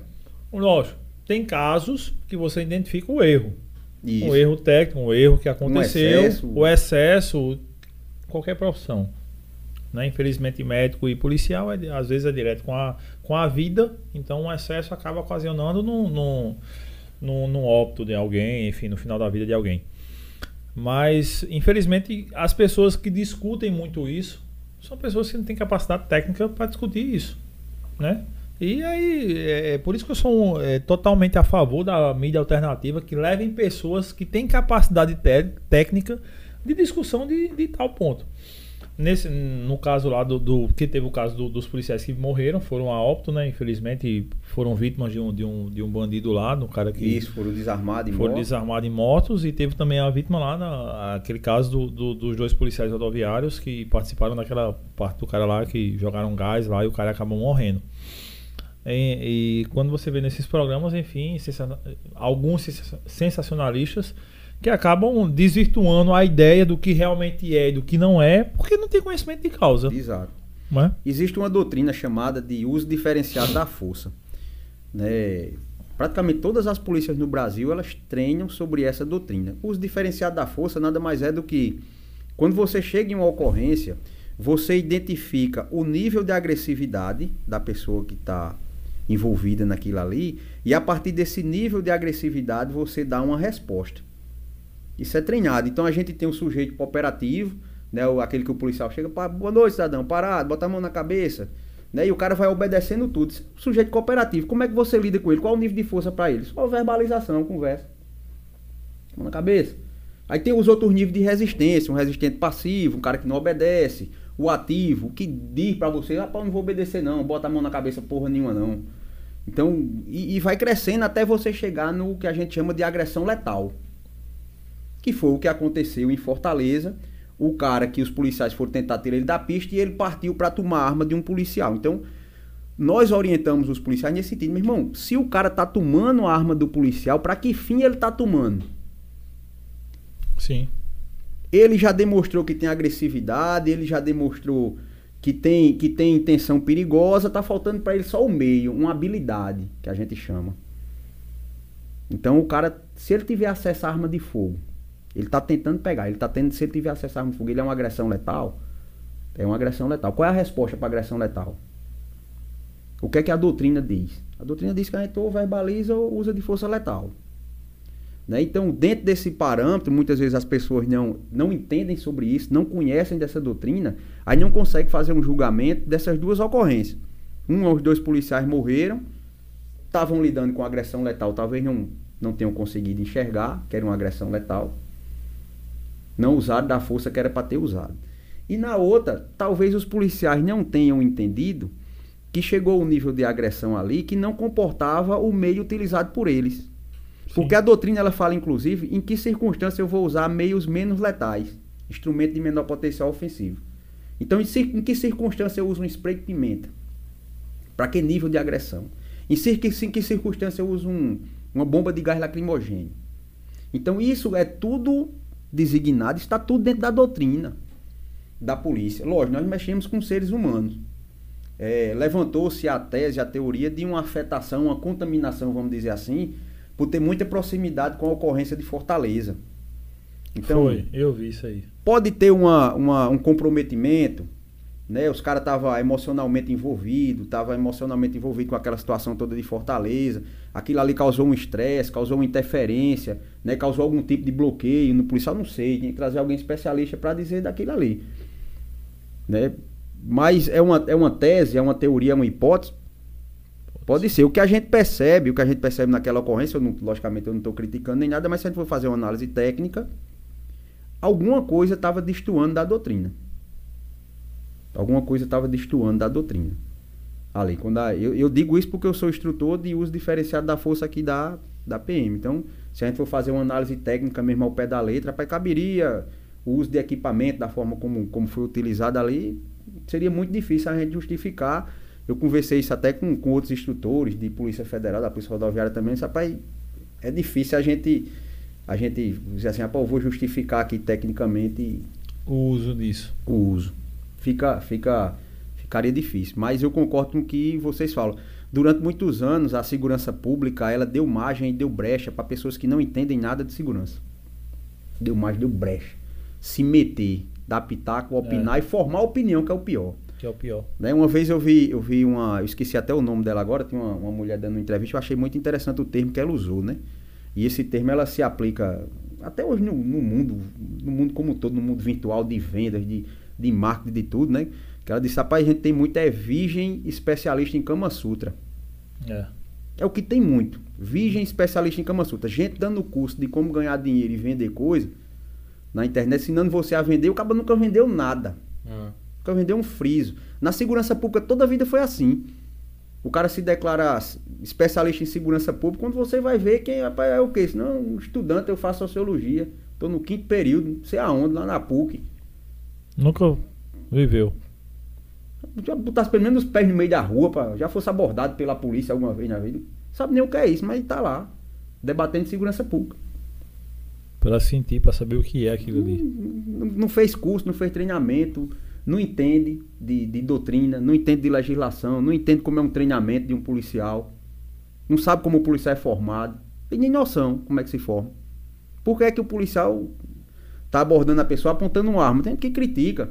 Eu vou até citar um caso, até citar um caso prático envolvendo um policial rodoviário federal, né? Certa vez estava tendo ali a, a, aquele evento que tem lá em Intermares, faz verão. Não faz verão, começo de ano. Faz verão. Aí é deslocado um efetivo muito grande da polícia fazem muita abordagem mesmo lá. Muita da, gente lá. O pessoal aborda mesmo. O pessoal da PM aborda, tem muito, muita, muita droga, muita coisa ali, vai para lá e eles abordam muito, muito roubo até quem tá no estacionamento. E um, policial chegou lá no centro de educação reclamando da forma como os alunos tinham abordado ele. Um Rapaz, policial chegou reclamando. Chegou reclamando. Foi lá, sabe, eu vim aqui é, prestar uma queixa contra os policiais que me abordaram lá no Festival. E na época foi até o coronel Onivan que recepcionou eles. Pois não, que foi? Como foi a abordagem? Eu disse, não, eu tava no meu carro. E os policiais me abordaram, apontando a arma para mim, mandaram descer, esse procedimento tá errado. Porque o procedimento da Polícia Rodoviária, a gente não pode estar apontando arma e a gente não aponta arma para ninguém. O procedimento é esse, Coronel de Ranço, tranquilo, perfeito. Eu vou fazer o seguinte, eu vou pegar o manual da Polícia Militar de abordagem, o manual que o nosso policial está sendo treinado, né, o manual autorizado pelo Estado, ele é treinado segundo ele. Se tiver do jeito do seu, a caneta vai comer no centro agora, mano. Pra todo mundo, Vai pai. comer no centro, eu vou dar de caneta vermelha. Aí, tá o manual de abordagem. Tá lá no manual. Apontando arma, tá aqui, ó. Os alunos aí fizeram, único e exclusivamente o que foram treinados para fazer. E regulamentado pelo Estado, que isso aqui é tudo publicado. O governador assinou aqui, essa Assinou. porra aqui, ó. Eles fizeram o que foram treinados para fazer. Acaba lá na minha instituição não pode. Na sua. Parabéns, passou no poder. Mas aqui na nossa pode. Então não tem nada de errado. Não tem nem como eu. Não tem nada pra eu fazer aqui. Por mais que eu tenha vontade de punir, não tem como punir aqui não. Tá tudo em ordem aqui. Quer dizer, às vezes as pessoas não entendem. Não entendem que isso é um procedimento. E não entendo que ela, do jeito que o policial tá abordando ela ali, tá abordando várias e várias pessoas, né? Não É. sabe quem tá sendo, não sabe quem E- tá abordando. E em regra, Kaique, isso daí, se está sendo feito daquela forma, é porque tem estudo por trás. E muitas vezes atrelado à própria segurança. A segurança de quem? De todo mundo que está envolvido no cenário. A segurança do policial, a segurança de quem está sendo abordado. Está Uma vez- a segurança de todo mundo. Uma vez eu perguntando ao doutor Túlio. Eu, Túlio, bicho, por que quando a gente vê, né, GAECO, quando vocês estão agindo tal, e por polícias mais é, anteriormente a Lava Jato, Polícia Federal e tal, sempre vai cara de fuzil, pra, porque às vezes quando vai nessas operações, quando passa na mídia, geralmente é pra prender empresários, é pra prender alguma coisa do tipo assim. Porra, vai o cara de fuzil, vai os caras mascarados, de máscara e tal. Você diz, ninguém sabe o que vai vir de lá pra cá. O que nós pretendemos é a segurança de todo mundo. Então, infelizmente, tem que ir algumas pessoas preparadas para tudo. Para um confronto armado direto. De chegar lá e o cara já. é, nós pedimos e, e rezamos para que não aconteça isso de forma alguma. 100%, 99,9% de não acontecer nada. Mas existe um 0,01% de chance de acontecer. Então a gente tem que estar preparado para essa parada. Infelizmente é por isso que tem que estar o cara lá, armado, o cara de fuzil, entrar lá e tal. Mas na educação e tudo, e todo mundo vai entender tudo como é. É só pra manter a segurança de todo mundo que tá ali. Felizmente é o que tem que Exato. acontecer, né? Perfeito. E, e se a gente fosse transformar isso daí em estatística, é, durante você falou da Lava Jato, né? Por exemplo, a Lava Jato não teve ninguém baleado. É. Quem garante que não foi por conta disso? Não teve ninguém que reagiu a uma prisão. Quem garante que não foi por conta disso? Se a gente fosse fazer um levantamento estatístico, ó, das 200 mil prisões que tiveram aqui, os agentes chegaram lá de fuzil, de arma, ninguém reagiu. 100% de eficácia. A gente ia provar, conseguir provar em números que o procedimento é eficaz. Ó, esse, esse procedimento aqui, ele garante que a vítima não reage. Que a vítima não, no caso, né? O, o, o acusado, o réu, o cara que está sendo o foco do, do mandado lá. Então esse procedimento aqui ele está garantindo que ninguém reagiu até agora. Os mandados são cumpridos sem nenhuma resposta de quem está do outro lado. Então é eficaz? Para mim seria. E é isso que muitas vezes a gente busca e quem está do outro lado, quem não é especialista, não entende. Não entende. Que a gente busca, por exemplo, eu, eu ministro aula também de defesa pessoal na PM. Né? Em 2015 eu escrevi os manuais que a polícia usa hoje de defesa pessoal. E foi não foi pessoas que começam a entrar nessa área para ministrar defesa pessoal também, eles me perguntam, Bandeira, por que essas técnicas estão aqui no manual? Sabe, é porque a gente faz pesquisa com os alunos, a gente mostra a técnica para o aluno. O aluno aqui na polícia, os cursos de formação, eles, eles têm uma, uma coisa que eu acho muito legal, que você está treinando e você está indo para rua. Você treina Sim, e vai para rua. Você treina e você, então, aluno soldado trabalha, aluno do CFO trabalha, os meninos lá de Campina Grande foram para Campina Grande agora Sim, trabalhar, sim, os sargentos. Então você treina e você vai pra rua. A gente tem a oportunidade de quando o aluno volta, a gente conversar com ele aí. O que a gente treinou aqui em sala de aula funciona? Ou eu falei besteira? E a gente pergunta isso de forma muito aberta. Ó, se não funcionar, se vocês usarem e não deu certo, digam, porque a gente vai cuidar de tirar do manual. E eles voltam com a resposta. Não, Bandeira, a gente tentou essa técnica aqui, funcionou, deu certo. A gente, a gente na polícia tem cara com 18 anos de idade, tem gente com quase 50. Trabalhando na rua. Rapaz, essa técnica tem que funcionar pro cara de 18 e tem que funcionar pro de 50. É. Tem que funcionar pro cara que tem 1,90m de altura e 120kg e tem que funcionar para as fêmeas que a gente tem. Para as mulheres que a gente tem com 50kg, com 1,60m. Tem que funcionar para ela, É. tem que aplicar a mesma técnica e funcionar. Então a gente tem a oportunidade de fazer isso no centro de formação, de pegar o feedback do aluno. Tá funcionando? Tá. O que a gente tá falando aqui na aula, vocês conseguem aplicar na rua, aplicaram e eles trazem o feedback. Aplica, aplica. Então vamos manter que tá dando certo. Total. César dos Correios aqui. Boa Poxa, noite. meu amigo César. Boa noite, meu César. amigo César. Cé- O pessoal dos Correios, todo dia eu tô lá com o César, com o Jean. Vou- Os caras, gente aqui. boa demais. Todo dia eu tô lá postando livro. Bandeira, ele, ele- você falou um pouco sobre o livro aqui, mas ele pergunta, é, e realmente a gente não perguntou isso. A vontade, como surgiu essa vontade de escrever o livro? A vontade, o que foi que motivou, o ponto certo que motivou a escrever junto com, com o Nivan, com o Álvaro, escrever esse livro? César, meu amigo, muito obrigado pela pergunta. Um forte abraço. Amanhã a gente tá por aí. Ah, Não sei se amanhã tá funcionando o correio, mas se tiver, a gente tá por lá, viu? Postando livro. É, César, o, o livro ele foi praticamente uma, uma fruto do que a gente pesquisou, né? Como, como eu disse, houve o caso comigo. A gente começou a pesquisar, a gente queria transformar isso em treinamento. Em 2015 a gente começou a aplicar treinamento na polícia.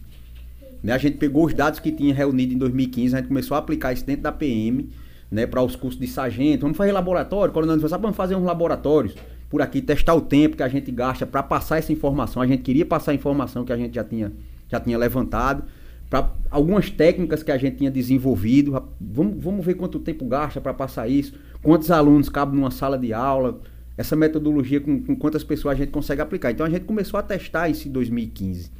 E a pesquisa ela não parava. Ela não parava por quê? Porque todo dia chegando, rapaz, teve Dados. um caso em tal canto, teve um caso em tal canto, vamos botando, vamos botando. E chegou-se um momento, quando foi principalmente no período da pandemia, quando teve a pandemia, eu disse, rapaz, vamos pegar o que a gente já tem aqui, vamos escrever um livro. Porque a gente já tem um material muito bacana. A gente tem uma, uma quantidade de dados relevante. A gente já estava com quase mil casos quando surgiu a pandemia. A gente já estava com quase mil casos, já catalogado, tudo bonitinho, separado. É, o pessoal que estava fazendo doutorado nas universidades ajudava a gente. Rapaz, isso daí tá, tá tranquilo. Esses gráficos aqui que vocês estão fazendo, tá show de bola. Isso aqui passava numa banca de doutorado Fácil. mole. Isso aqui passava mole. Né? E o coronel Onivan, antes conversando, e o coronel Onivan, o major, rapaz, vamos só, vamos passar pro papel? Isso daí, vamos botar no papel, vamos organizar tudinho bonitinho e bora. Aí a gente decidiu nesse, nesse período de pandemia e foi um negócio, é um negócio louco fazer livro. Eu não É. sabia como era, um negócio de doido. Certo? A gente esse livro eu cheguei a ler ele cinco, seis vezes num período muito curto. Certo? Tinha, às vezes tinha que ler em dois dias, rapaz, vamos ler tudo de novo, ler, revisa, tá errado aqui, tá revisar dali, e ajusta tal, daqui. É uma, É. é uma merda. Aí traz a é pau. boneca, aí, aí traz a boneca, marca a boneca, ajeita, onde é que tem que corrigir, corrige daqui, corrige dali. E a gente fazendo isso em casa. Eu botava Gabriela, de 12 anos de idade, Gabi, pelo amor de Deus, lê aqui que eu não tá aguentando ler mais não. Lê aí, vê se tu acha algum erro, alguma coisa, uma vírgula fora do lugar. Pegava todo mundo lá em casa, envolvia todo mundo nessa brincadeira, mas de fato a gente precisava, porque o alcance sem o livro ele era bem menor. O alcance era bem menor. E como a gente começou a escrever alguns capítulos, e a gente, a gente divulgava esses capítulos em alguns grupos de WhatsApp. A gente pegava e divulgava os achados, né? Fazia, Sim. escrevia tipo um artigo científico e divulgava. E muita gente a gente viu que tinha uma, uma, uma receptividade muito boa. O pessoal ficava muito interessado e até, pô, bicho, como é que ninguém nunca pensou em, em fazer um negócio desse? Né? É, a gente começou a escrever alguns artigos que foram citados em livros de gente conhecida, como Humberto Vendiling. O Humberto é um instrutor muito conhecido da Polícia Federal, é um dos grandes instrutores hoje do Brasil. Humberto tem vários livros escritos e a gente tomou até um susto. A gente lendo o livro de Humberto, tava lá, A citação. citando o trabalho da gente. Ele dizendo que no estado da Paraíba estava sendo feito um trabalho inédito. Que ninguém nunca tinha feito. Caramba, sobre vitimização policial. legal, então, um viu? cara que era uma referência nacional, Humberto. Humberto é um, um amigo, a gente conversa, hoje a gente troca figurinha com, com Humberto. Certo? É uma referência. Todo mundo que é da área de tiro hoje no Brasil conhece Humberto Vendilim, da, da Polícia Federal. Então, quando a gente, gente tomou um susto lendo o livro dele, tava lá a referência do nosso trabalho. Aqui. Tem saído nenhum livro ainda. E ele já fazendo referência ao que a gente estava produzindo. aqui, né? Então o livro acabou virando uma, uma necessidade. O primeiro, a primeira edição fez um sucesso gigantesco. E em 30 dias, aí depois você ter ideia, Kaique, em 30 dias a gente conseguiu alcançar o Brasil todo. Em 30 dias de lançamento, quando a gente foi fazer o levantamento, a gente vendeu mais de mil livros em 30 dias. Cara, que legal. E pro Brasil todo, quando a gente foi olhar, rapaz, vê se tem algum estado aí que não comprou. Não. Todo- todos os estados. Tava em chegou. todo canto, tava no Brasil todo e dois países de fora. Um país aqui da América do Sul e outro da África. Tinha adquirido o livro também. Então foi um sucesso muito grande, a gente viu que deu certo, funcionou. Quando foi no ano subsequente, 2021, rapaz, vamos fazer a segunda edição. A gente já tinha mais dados, a gente já tinha mais alguma coisa. Tinha, tinha um material que a gente não tinha colocado na primeira edição. E vamos fazer a segunda edição. Né? E, a, e a ideia aqui, quem, quem lê o livro, né, quando a gente, a gente fala, hoje em dia a gente agradece muito. Tem uma galera que entendeu o nosso trabalho. Praticamente todo dia a gente recebe matéria, recebe vídeo. Né? Os vídeos que eu coloco, que eu coloco aí no, no meu Instagram, é, pessoas do Brasil todo mandam pra mim. Acontece. Bandeira Underlines B77. B77, B77. Segue aí que é top de linha. O, Quem... botasse o vídeo, o link vídeo, Vitor, na descrição. Bota aí. Bota aí pra Arrocha quem quiser nó. só clicar. E a gente recebe do Brasil todo. E é engraçado, os caras. Eu, eu no começo eu colocava um negócio mais sério, sabe? Eu, eu colocava um negócio mais sério, botava um dado estatístico, ia fazer uma. Ele bota músicazinha de forró. Ei, mas ninguém nem curtia, ninguém nem. Nem via, pô. Era uma meia dúzia que olhava. Eu disse, rapaz, teve um dia, sabe uma coisa? Eu vou fazer uma graça com isso aqui. Eu sempre gostei. Sempre tinha uma, uma veia cômica boa, sabe? Eu vou fazer uma graça com essa brincadeira aqui, esses vagabundos se dando mal. Aí comecei a fazer graça, daqui a pouco a galera curtindo e manda bandeira, bandeira. Aí os caras mandam pra mim, ei, ei, bota aquela música aí do lado do coração aí nesse vídeo e arrocha o nó mano. Bota o lado do coração, a gente quer ver o cachorro latindo, o vagabundo se dando mal aqui, manda pra cá. Aí a gente aproveita pra duas coisas, né? A gente, lógico, separa, bota pro acervo, vai catalogar os vídeos, né? Essa semana mesmo eu tava catalogando todas as ocorrências de, de roubo e latrocínio em 2021 que a gente recebeu, vídeos, e eu agradeço demais o pessoal do Brasil todo que tá mandando pra gente. Cataloguei, separei 2021 e 2022 que a gente já tá já tá recebendo aí pra a gente tentar colocar na próxima edição. Então a gente já tá começando a, a- a catalogar os vídeos, pensar tudo, já pensar, porque a galera não quer que pare não. Mas é. A galera não quer. Bandeira, a gente tá mandando vídeo, não parem de pesquisar, atualizem, porque a gente mexe com, com, com fonte humana, né? E a, e a característica pode mudar. E, é- e é isso uma coisa que eu ia falar, Bandeira. Que eu acho que você viu essa. Você, na realidade, você viu essa diferença lá atrás e hoje. Há uma, há uma mudança, e é uma mudança natural. De, do crime organizado se movimentar, do crime, do criminoso, do vagabundo, do cara que vai lá assaltar, do cara que assalta e mata, do cara. Que tem a diferença, né? Do traficante, do, do, do bandido, do vagabundo, do, do cara que é mal, do cara que vai roubar pra matar. Há uma mudança de hábito, de, de até de, de, de, de conduta desse, de- desse indivíduo no, no decorrer do tempo. Ele vai mudando também a, a conduta dele, né? Com isso, Isso, aí. perfeito. A gente já tem identificado é, mudança comportamental, que isso é muito, isso é muito interessante e é muito expressivo. né? A gente começou a ministrar, falar sobre isso na Polícia Militar aqui do estado da Paraíba em 2015. Se você for pegar os dados da segurança pública aqui do nosso estado, em 2015 a gente teve um pico muito grande de violência, inclusive de policiais mortos. Aqui é um pico mesmo. Quando você pega a série histórica, desde quando começou a se acompanhar esses dados de crimes violentos, né? A gente teve um pico em 2015. 2015 foi o ano que a gente começou a falar sobre isso na polícia. A partir de 2016 começou a cair.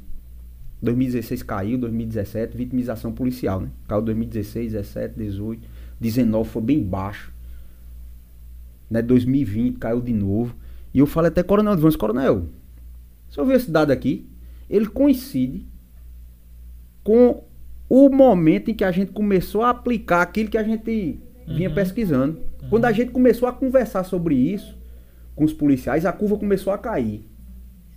Né? E hoje a gente percebe que muito se dá a mudança de comportamento.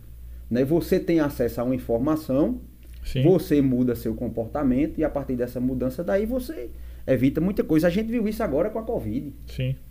Né? A gente praticou coisas que, se você for praticar daqui a cinco anos, alguém vai chamar você de doido. Por exemplo, você está dentro de casa lavando um saco de açúcar. É. É. Eu chamava você, rapaz, você é doido. A gente ficava lá em casa até Lara, lavava. Vamos cá, Lara, vamos. eh, Pega, chegava da feira, todo mundo lá junto, lavando. É, tudo. Não sei o que, mas aquilo ali é o quê? Foi uma mudança de comportamento que foi necessária. Talvez eu esteja vivo por isso, não sei. Pode ser que eu esteja vivo por isso. Por essa mudança de comportamento. A forma como a gente se, quando, se comportou durante a pandemia. Certo? Então, quando você tem acesso a uma informação, quando alguém lhe dá uma informação, quando alguém lhe dá uma dica, então pode ser que isso daí de fato salve sua vida. Ser que isso de fato salve, salve sua vida, você volte, volte vivo, é isso que a gente busca. Né? Então a gente percebeu que muita gente ele começou a mudar a forma de agir, a forma de, de se comportar em determinados locais, né? evitando alguns ambientes. Né? Então nós percebemos isso e nós tivemos a grata surpresa e a grata satisfação de termos alunos nossos testados. A gente tem vários casos de pessoas que tiveram acesso à informação, passasse, por exemplo, por um treinamento teórico, assistiu palestra, teve acesso a essas informações que nós falamos aqui e passou por um treinamento prático. E depois teve a grata, a ingrata oportunidade de ser vítima e sobreviver, Aí. reagindo armado. E a gente conversar com esses caras, meu amigo, olha, o que a gente quer é sinceridade. Se viu pra alguma coisa que a gente falou, e o cara chegar pra gente e dizer assim, meu amigo, veio na minha mente na mesma hora o que vocês falaram no treinamento, o que vocês orientaram, o que vocês estavam dizendo, na forma do- dos criminosos se comportar, foi do jeito que vocês disseram. E o cara sobreviver a confronto armado. Certo? Então isso, isso pra gente é muito gratificante, isso pra gente se tornou muito gratificante, porque a gente tem uma resposta concreta. A gente tem uma pessoa que participou do treinamento e depois teve a oportunidade de botar em prática Uhum. e voltar vivo para casa para contar a história. Né? Então não tem, não tem nada melhor do que isso pra gente. né? Não tem, tem nada que pague um negócio desse. Alguma pergunta mais, Rick? Eu só tenho gratidão. Em resumo, é um assalto e se, rea- e se eu reagir, volte vivo pra casa. A meta é essa. Voltar Voltar vivo pra vivo casa. casa, ver a esposa, os, Os filhos, filhos. Abraçar todo mundo. Vamos Perfeito. jantar hoje. Uf. Essa é a meta. Essa é a meta, não tem outra não. Não tem outra meta não. Não banque o herói, o ego, não deixa o ego ir lá pra cima. Deixa o Eu tenho casa. que volte vivo pra Pra casa. casa. Esse é o objetivo. Esse é o objetivo. Se tiver que lutar, lute. Se não precisar lutar, meu amigo, melhor ainda. Mas volta e vive pra casa. Tu acha que, minha última pergunta, que nesse momento fez diferença acreditar que tinha um Deus orando por tu? Eu digo sem medo de errar, eu tô vivo hoje graças à misericórdia de Deus. Certo? E eu digo em todo canto que eu chego, eu fui salvo pela misericórdia de Deus. Eu não fiz nada. Eu não, foi fiz- herói, não, foi Rambo, não, a- não, na- nada. nada, nada, Judô, jiu-jitsu, a porra toda aqui, boxe, pá, nada. nada. Foi Deus. Deus me tirou daquele momento e hoje eu tenho uma dívida muito grande com Deus. Uma dívida. Eu reconheço que eu tenho uma dívida muito grande com Deus. E eu reconheço que o que ele fez por mim, os milagres que eu contei aqui, na minha cabeça são Muitos. muito, são muito Muitos. pequenos. São muito pequenos porque era só pra mim. Sim. Eu disse, Deus, isso é muito assim, Pessoal, é, eu, eu, eu acho que, que tem que ter uma forma melhor de eu agradecer. Porque é muito pouco se for para salvar só minha vida. Então eu preciso pagar, eu preciso retribuir. Então essa era a nossa meta. Como é que eu vou retribuir isso que Deus fez por mim? Como é que eu vou ajudar outras pessoas? Porque se for só para mim é muito pequeno.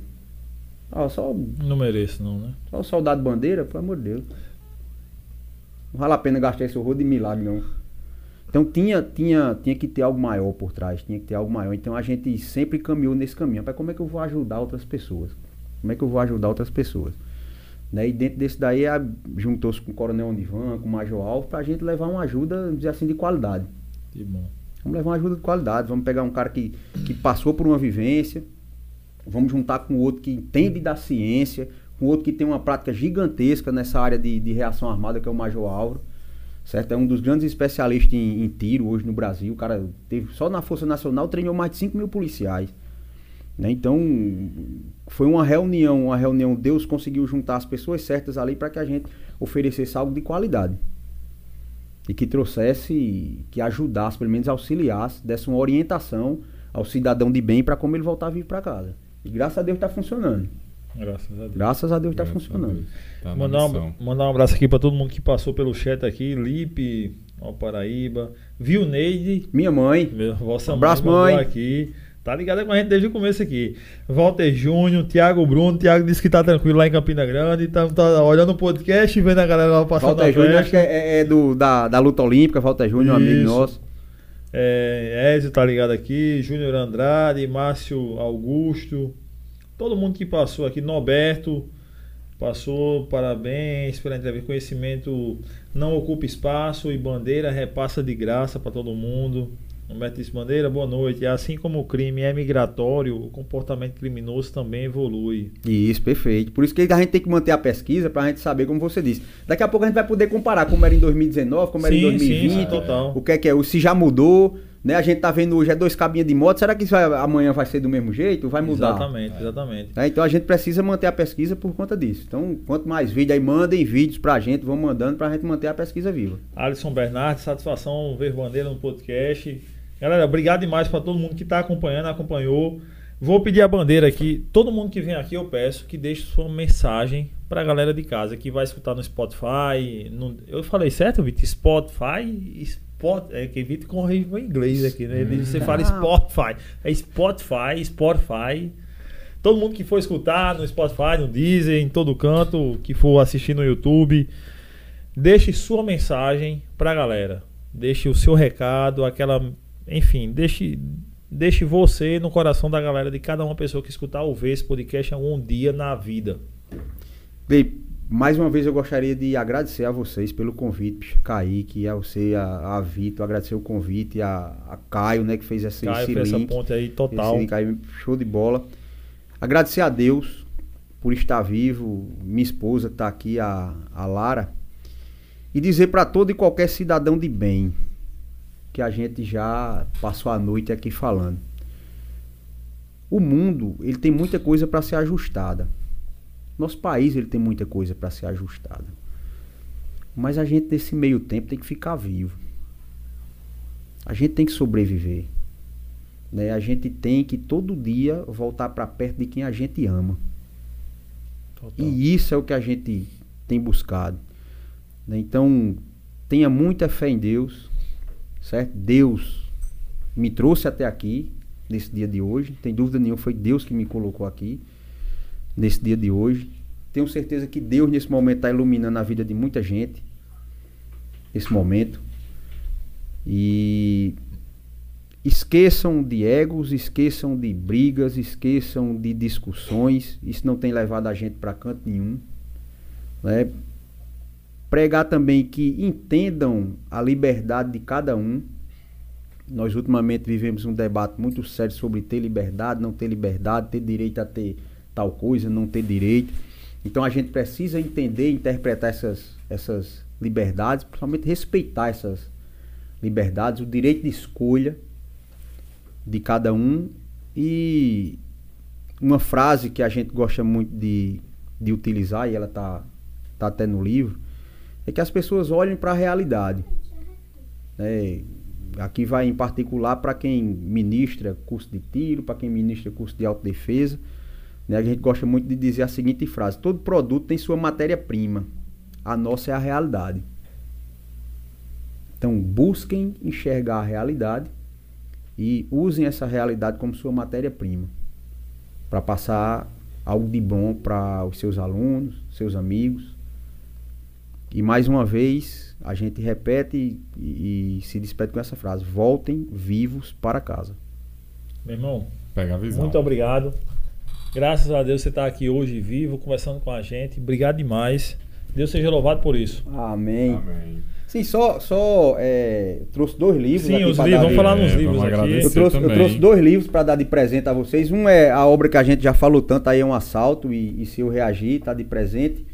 E o outro livro, como eu vi o, o, o ambiente de vocês, o cenário aqui, eu vi, tem, rapaz, tem tudo a ver o livro Lampião Corpo Fechado, né? Essa, Essa edição é a primeira edição, já é uma, uma obra de colecionador. É um livro do meu amigo é, Ivonaldo Guedes. Ivonaldo Guedes é um coronel do Corpo de Bombeiro e é meu confrado na Academia de Letras. Né? Eu também faço parte da Academia de Letras aqui dos Militares do Estado da Paraíba. Ivonaldo é, é um confrado nosso. E escreveu para mim o que é a melhor versão da história de, de Lampião, Lampião, até hoje. Essa é a melhor versão que eu já vi. No dia que eu tiver dinheiro, esse livro aí vai virar um filme. Porque a história que ele conta aí é espetacular. Só para dar um gostinho para quem está em casa nos entendendo, nessa versão, Lampião está enterrado em Campina Grande. E morreu Olha. com quase 100 anos de idade. Certo? É um, é um historiador, Ivonaldo é um historiador, um escritor, um romancista.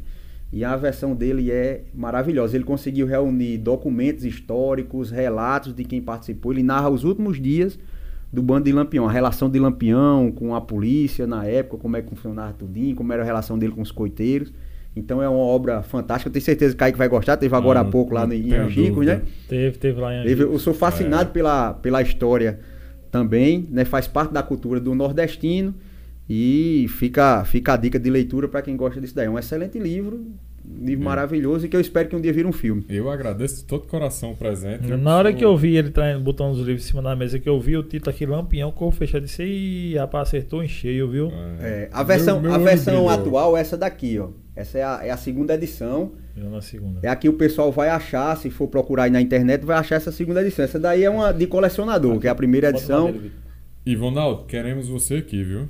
Ostraga, vai. Desde já o convite. Rapaz, você vai se encantar com as histórias que ele tem para contar. Você vai se encantar. Ele, ele é um pesquisador da, da, das histórias da, da polícia aqui no estado, né? Como é que começou, como era o confronto com as volantes, como era o deslocamento. Então, muita história para contar. E ele, ele é um exímio contador de histórias com certeza, se ele vier aqui, vai ser uma noite espetacular, vocês conversando com, com... ele. Perfeito, queremos ele aqui, sem Hoje dúvida. já foi arretado, sem dúvida, né, Kaique? É, demais, Pô, essas histórias, demais. esses milagres que aconteceram, eu, eu, acredito muito nisso. Tudo é por, porque Deus permite, porque Ele, ele possibilita que aconteça. E isso, quando eu fiquei sabendo, quando, lá atrás, Interessante como a vida é, né? Pensar, Porque caramba, eu ficava olhando, porra. A, o caso pô, uma situação de Rambo, pô. Isso aí quem assistiu Rambo, todos os Rambo. Eu assisti todos, pô. pô esse é um negócio de Rambo, o cara, porra, três caras dentro do carro, o cara saiu e para derrubar os caras e não sei o que. Aí quando vê o cara que participou contando como é que foi, você, meu irmão, que doideira do caramba. Eu lá atrás fiz concurso com o Caio, a gente fez concurso da polícia junto, quando eu vim morar em João Pessoa, quando sou daqui. Eu queria ser caveira, polícia, Ai, tá porra. Quero ser caveira pra dar pra cara de vagabundo, porra. Aí depois eu disse, rapaz, não dá pra mim não. E não passei no concurso. Também, esse concurso eu acho que 2000. Não, é, foi, foi, foi depois, eu lá, lá, bem depois eu não, não passei, mas eu disse, não, então é porque minha vibe tem que ser outra. Aí fui pra outra vibe da área da saúde. Mas eu admiro demais porque, assim, bicho, é, é isso, é você botar a cara na na rua todo dia, cara. Dá a vida, sua vida pelo, pelos outros. Então valorizo demais. Agradeço demais, Bandeira, você ter vindo aqui trocar essa ideia com a gente. A Foi é arretado é demais pra gente aqui. A casa é sua, que você precisar da gente, a gente está à disposição. Pode ter certeza, sabe onde a gente mora, é só encostar aí. Que um nós três tá sempre aqui. Ou eu, o Kaique, o Vitor tá sempre aqui. Oh, show de bola. Obrigado demais. Já fica o convite para as próximas. Para as próximas já e vamos ter mais papo aqui. Vamos, vamos ter embora. mais papo aqui. Vamos embora, vamos embora. Show de bola. Galera, obrigado demais pela audiência. Tamo junto. Sexta-feira voltamos com mais um episódio. Mofi tá aqui na área. E vamos embora. Vamos lá, siga o Instagram lá de Bandeira. Bandeira, Bandeira underline B77. É isso aí. Se inscreva no canal, deixe o seu comentário, compartilhe com os amigos. Ah, Bandeira, muitíssimo obrigado mais uma vez pelos livros. Você que está assistindo, conhece alguém que não gosta de Bandeira? Alguém que não gosta dele? Manda esse episódio para ele. Vai lá, encaminha, aperta na setinha e manda para ele. Olha, Felipe, tu não gosta de Bandeira, assiste esse episódio com ele aí. duas horas ele falando sobre ele. E pra assiste aí. Gosta. E para quem gosta, manda, manda duas também. vezes. manda duas vezes. Olha, assista aí que tu gosta de Bandeira, então assiste duas vezes. Você que quem gostou do, do podcast, quem chegou hoje com Bandeira aqui, tá Consciência Nossa Realidade Podcast, é um podcast de contar histórias, podcast arretado, histórias arretadas. Já entrevistamos uma galera pra trás aí, tá vindo uma galera massa pra frente também. Enfim, fica com a gente. Se gostar, deixa aquele joinha, se inscreve no canal e tamo junto, né? E tamo junto. Simbora. Obrigado, patronos. É, Sim Construções, Empadinha do Papo, Diário do Brejo, todo mundo que apoia e tá com a gente aí nesse dia a dia. Galpão 037 aqui na torre, perto lá da Praça São Gonçalo. Pode encostar ali do lado do meu amigo Caio. Vai lá que tem um desconto massa pra vocês. Tamo junto. Obrigado, Caio. Um beijo, porra. Eu te amo, caceta. Eu digo direto a ele.